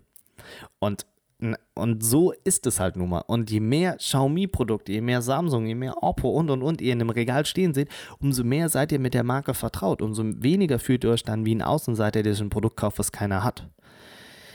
Und natürlich finde ich das Ganze immer noch nicht gut und auch ich selbst merke es, dass ich oft ähm, auch die, die Spec-Shields durchgehen muss, um nochmal zu schauen, was ist der Unterschied, ja? Also wo liegt der Unterschied zwischen ja, einem keine Ahnung. Jetzt, es gibt so viele Smartphones. Mir fallen jetzt gerade noch nicht mal dann irgendwie zwei Stück ad hoc ein, wo ich sagen kann, okay, gut, die beiden möchte ich jetzt vergleichen. Xiaomi Mi 10T und weiß nicht, OnePlus 8T. Jetzt mal um die beiden, die ja so in etwa in einer Range sind, noch ein Pixel 5 mit dazu. Ähm, das sind ja schon mal drei unterschiedliche, ja, aber es gibt dann bei Xiaomi aber nochmal das Redmi 9, das Redmi Note 9 Pro, das 9S, also das normale, das Pro, das S haben wir schon mal. Dann fangen die 10er jetzt bald auch schon wieder an, beziehungsweise in China gibt es sie ja schon. Ähm, wo ist der Unterschied zum 8, zum 8T? Das eine hat einen MediaTek, das andere hat einen Snapdragon-Prozessor, aber trotzdem ist die Größe auch eine unterschiedliche. Dann Speicher, RAM, Speicherkarte einsetzbar oder, oder, oder. Das sind so viele Dinge. Und das dann so zu durchsteigen und das dann alles so hinzubekommen, das ist extrem schwer und das macht es auch oft nervig, weil man stumpft ja auch ab. Also klar, jetzt ist natürlich so ein bisschen Cold Breeze, jetzt kommt nicht mehr viel, ne? Also klar, jetzt ist nochmal das Apple-Event, aber ich habe es im ähm, Apple-Video auch gesagt am Anfang, das Jahr beginnt mit einem Samsung und endet mit einem Huawei. Also das Huawei Mate und beginnt mit dem Galaxy S, ja. 21 dann nächstes Jahr. Ähm, das ist so das Jahr und dazwischen, es ballert einfach an Geräten durch und das ist ermüdend einfach, ne? Und man will dann auch teilweise einfach nicht, wenn man so denkt, ja, es ist ein minimaler Unterschied. Ja. Ähm, Nico WhatsApp ähm, hat zwei Fragen gestellt, aber im Endeffekt drehen sich beide um die Mini-LED, die jetzt in den neuen iPads kommen und äh, beziehungsweise iPads, iPad Pro. Und ähm, diese Mini-LED-Technologie ist besser als ein LC-Display, allerdings nicht so gut wie ein OLED-Display. Wesentlicher Vorteil allerdings, der, hm, der Farbunterschied oder die Farbpräsenz zwischen Mini-LED und OLED ist nicht so stark. Also man, man merkt es nicht direkt. Es ist nicht so ein krasser Unterschied wie zwischen LC und OLED. Und der Vorteil ist aber, dass Mini-LEDs in der Produktion wesentlich günstiger sind als OLED. Und das ermöglicht es natürlich nochmal eine viel größere Gewinnspanne zu generieren, dadurch, dass ihr ein Produkt habt, was, ähm, ja, wie gesagt, kein, kein merkliches Defizit halt einfach gibt. Und ähm, ja, die werden wir in den neuen iPads sehen und das äh, wird auch schon im nächsten Jahr oder im, glaube, Beginn zum neuen Jahr auch schon der Fall sein. Und ähm, da muss man echt mal abwarten. Auch bei den iPads muss ich auch langsam sagen, es, auch das wird unübersichtlich. Ne? Pro 2018, 2019, dann haben wir noch die Minis, wurden auch neu aufgelegt. Also, ähm, wo ist der Unterschied bei den Prozessoren? Und ähm, ist ein 2018er besser als das neue Mini? Und Puh, also sehr, sehr ermüdend und ich habe es, glaube ich, in einem der letzten Podcasts schon mal gesagt, ich finde so ein Amazon Kindle deckt auch für viele da draußen genau das ab, was man braucht. Und das macht mich echt glücklich, weil es sind ähm, oft Videoinhalte, die man sich ein bisschen darauf anschauen möchte, ein bisschen hier und da surfen und die Geräte müllen nicht wirklich voll und man bekommt sie so ab 80 Euro. Habe jetzt ähm, auch nochmal die Tage äh, von TechFreak, glaube ich, war es. Ah, bin gerade nicht sicher, sorry dafür. Ähm, noch den Tipp bekommen, dass man das äh, HD10 gab es jetzt auch nochmal in einem Super Sale, habe ich auch direkt zugeschlagen für die Schwiegereltern wieder. Also das ist echt ähm, ein super Gerät. Also als ich in der Hand hatte, dachte ich so, boah, das könnte auch mein äh, neuer Daily Driver werden. Ähm, aber ich habe noch das äh, iPad Air 2 hier mit Cellua rumliegen und in das habe ich eben eine neue SIM-Karte eingelegt. Habe mir nämlich äh, ja, von Thorsten den O2-Tarif andrehen lassen. Ne, andrehen klingt jetzt extrem hart. Ähm, mit 40 GB und O2 Connect. Das bedeutet, bis zu 10 SIM-Karten können gleichzeitig genutzt werden. Und ja, das ist natürlich echt eine richtig coole Sache. Und mit 50% Rabatt, die es nämlich momentan in den O2 Stores draußen gibt. Nein, es ist keine Werbung, also ich bekomme kein Geld dafür. Ähm, zahle ich 17,50 Euro oder was dafür im Monat und das ist echt genial. 40 Gigabyte und ähm, ja, die sollten reichen. Jetzt gehen nämlich schon mal äh, SIM-Karten an die Schwiegereltern raus. Ich glaube, die werden sich auch freuen. Die bekommen die nämlich morgen. Dann sind die nämlich auch ein bisschen mobiler unterwegs. Und äh, ja, dann könnt ihr das Ganze nämlich schön sharen. Und ich finde, das ist echt eine richtig coole Sache. Und 40 Gigabyte leer zu bekommen, ja, das bedarf dann schon ein bisschen Energie. Also Streaming ist damit auch möglich. Natürlich ist das keine Stream-On-Funktion in dem Sinne und nach den 40 GB surft man auch im reduzierten Datenvolumen, aber wie gesagt, 40 GB, die muss man erstmal wegbekommen. Dann habe ich noch zwei YouTube-Kommentare, die ich heute äh, auch natürlich nochmal vorlesen möchte. Und ähm, ja, äh, und zwar hat einmal Gamer aus Leidenschaft, Lob und Kritik unter meinem OnePlus Nord N10, 5G und N100 hat. Ähm, gepostet. Ähm, ich habe das Video komplett angeschaut und finde es peinlich. Äh, seit wann ist das OnePlus? Also übt dann noch so ein bisschen Kritik am Gerät. Ähm, ja, und dann schreibt er noch, das regt mich so hart auf. Ähm, außerdem, diese Daten ablesen kann ich auch mit einem Lachsmiley dahinter. Also, ich glaube, er war generell schon sehr genervt vom Produkt selbst und hat dann auch das Mi 10T Lite noch mit in den Raum geworfen, das besser ausgestattet ist und und und. Also, scheint wohl echt ein Xiaomi-Lover zu sein, weil er hat äh, noch zwei andere Kommentare darunter geschrieben wo er dann auch nochmal das OnePlus irgendwie äh, auseinandergebaut hat. Das ist vollkommen okay. Ich bin aber jetzt halt für das N10 und äh, für das N100 bin ich jetzt auch kein Markenbotschafter, ja. Also ich darf momentan das 8T von OnePlus testen. Vielen Dank nochmal dafür. Aber nicht für die anderen Geräte. Und ich habe es lediglich vorgestellt. Und ähm, der, der Satz, dass es ein guter, günstiger Einstieg in die 5G-Welt ist, der kommt nicht von mir, der kam vom OnePlus und das habe ich auch in diesem Video gesagt und da bin ich dann immer ein bisschen verwirrt. Und ähm, dann habe ich noch unter meinem echt zurzeit erfolgreichsten Video, iPhone 12 Mini oder SE 2020, was glaube ich 70.000 Views schon hat, wo ich echt stolz drauf bin. Ähm, Salvik Stories drunter geschrieben, schlechtes Video, Greenscreen-Effekt nicht gelungen, dauernd die Tonspur abgeschnitten, abgelesen, bitte aufhören. Nein, nein, ich höre nicht auf, ich fange gerade erst an. Aber vielen Dank für die Kritik. Das sind die Kritiken, die halt irgendwie so da drin bestärken, doch weiterzumachen, weil ich so denke, ey, also, es, wie gesagt, konstruktive Kritik. Es ist okay, vielleicht nicht der beste Greenscreen-Effekt ähm, und vielleicht auch hier und da mit der Audio, wo ich wirklich im Moment schon wieder dran arbeite und ähm, ich glaube, in meinem neuesten Video sieht man es auch. Ich habe schon wieder ein bisschen was verändert. Also ich bin da wirklich dran und finde es so total ungerechtfertigt. So bitte aufhören. Nein. und so Daten ablesen kann ich auch. Ja, sorry, dass ich nicht das komplette Spec-Shield auswendig im Kopf habe. Also das ist ja auch das, was ich eben bei den Hörerfragen gesagt habe. Es ist so eine ja, gigantische Masse an Daten, an Phones da draußen. Das ist nun mal schwierig, sich da alle Daten im Kopf zu behalten. Aber ich meine, das ist Kritik. Ich habe gesagt, diese Rubrik möchte ich einführen, um einfach zu zeigen, man bekommt nicht immer nur positives Feedback, was auch okay ist, konstruktiv funktioniert, aber alles andere ist, ähm, ja, möchte ich mich nicht weiter drüber auslassen, aber um das einfach mal ein bisschen transparent zu machen, was man da doch teilweise abbekommt. Wenn ihr es besser machen wollt, dann kommentiert natürlich besser unter einem Video oder bewertet den Podcast. Das würde mich freuen. Ähm, eine ja, bummelige Woche wünsche ich euch. Natürlich bleibt ihr bitte alle gesund. Äh, ganz großes Anliegen, dass da keiner unter die Räder kommt. Ähm, hoffe, dass ich euch jetzt die Woche wieder ein bisschen versüßen konnte mit dem Podcast. Ansonsten wisst ihr ja, ja, wie ihr das Ganze findet. Und wenn das zu werbelastig ist hier teilweise, dann tut mir das wirklich leid. Das ist keine ähm, Absicht, sondern ja, ist vielleicht manchmal so ein Bewusstmachen dafür, denn manchmal geht es einfach unter. Und ich finde, wenn man so ab und an darauf hinweist, dann ist das vielleicht nochmal ein Impuls, vielleicht ja, Amazon den Link zu nutzen oder vielleicht bei Patreon mit dabei zu sein. Deshalb euch eine gute Woche, bleibt gesund, freue mich, wenn ihr nächste Woche wieder mit dabei seid. Macht's gut, bis dann, euer Smartphone-Blogger.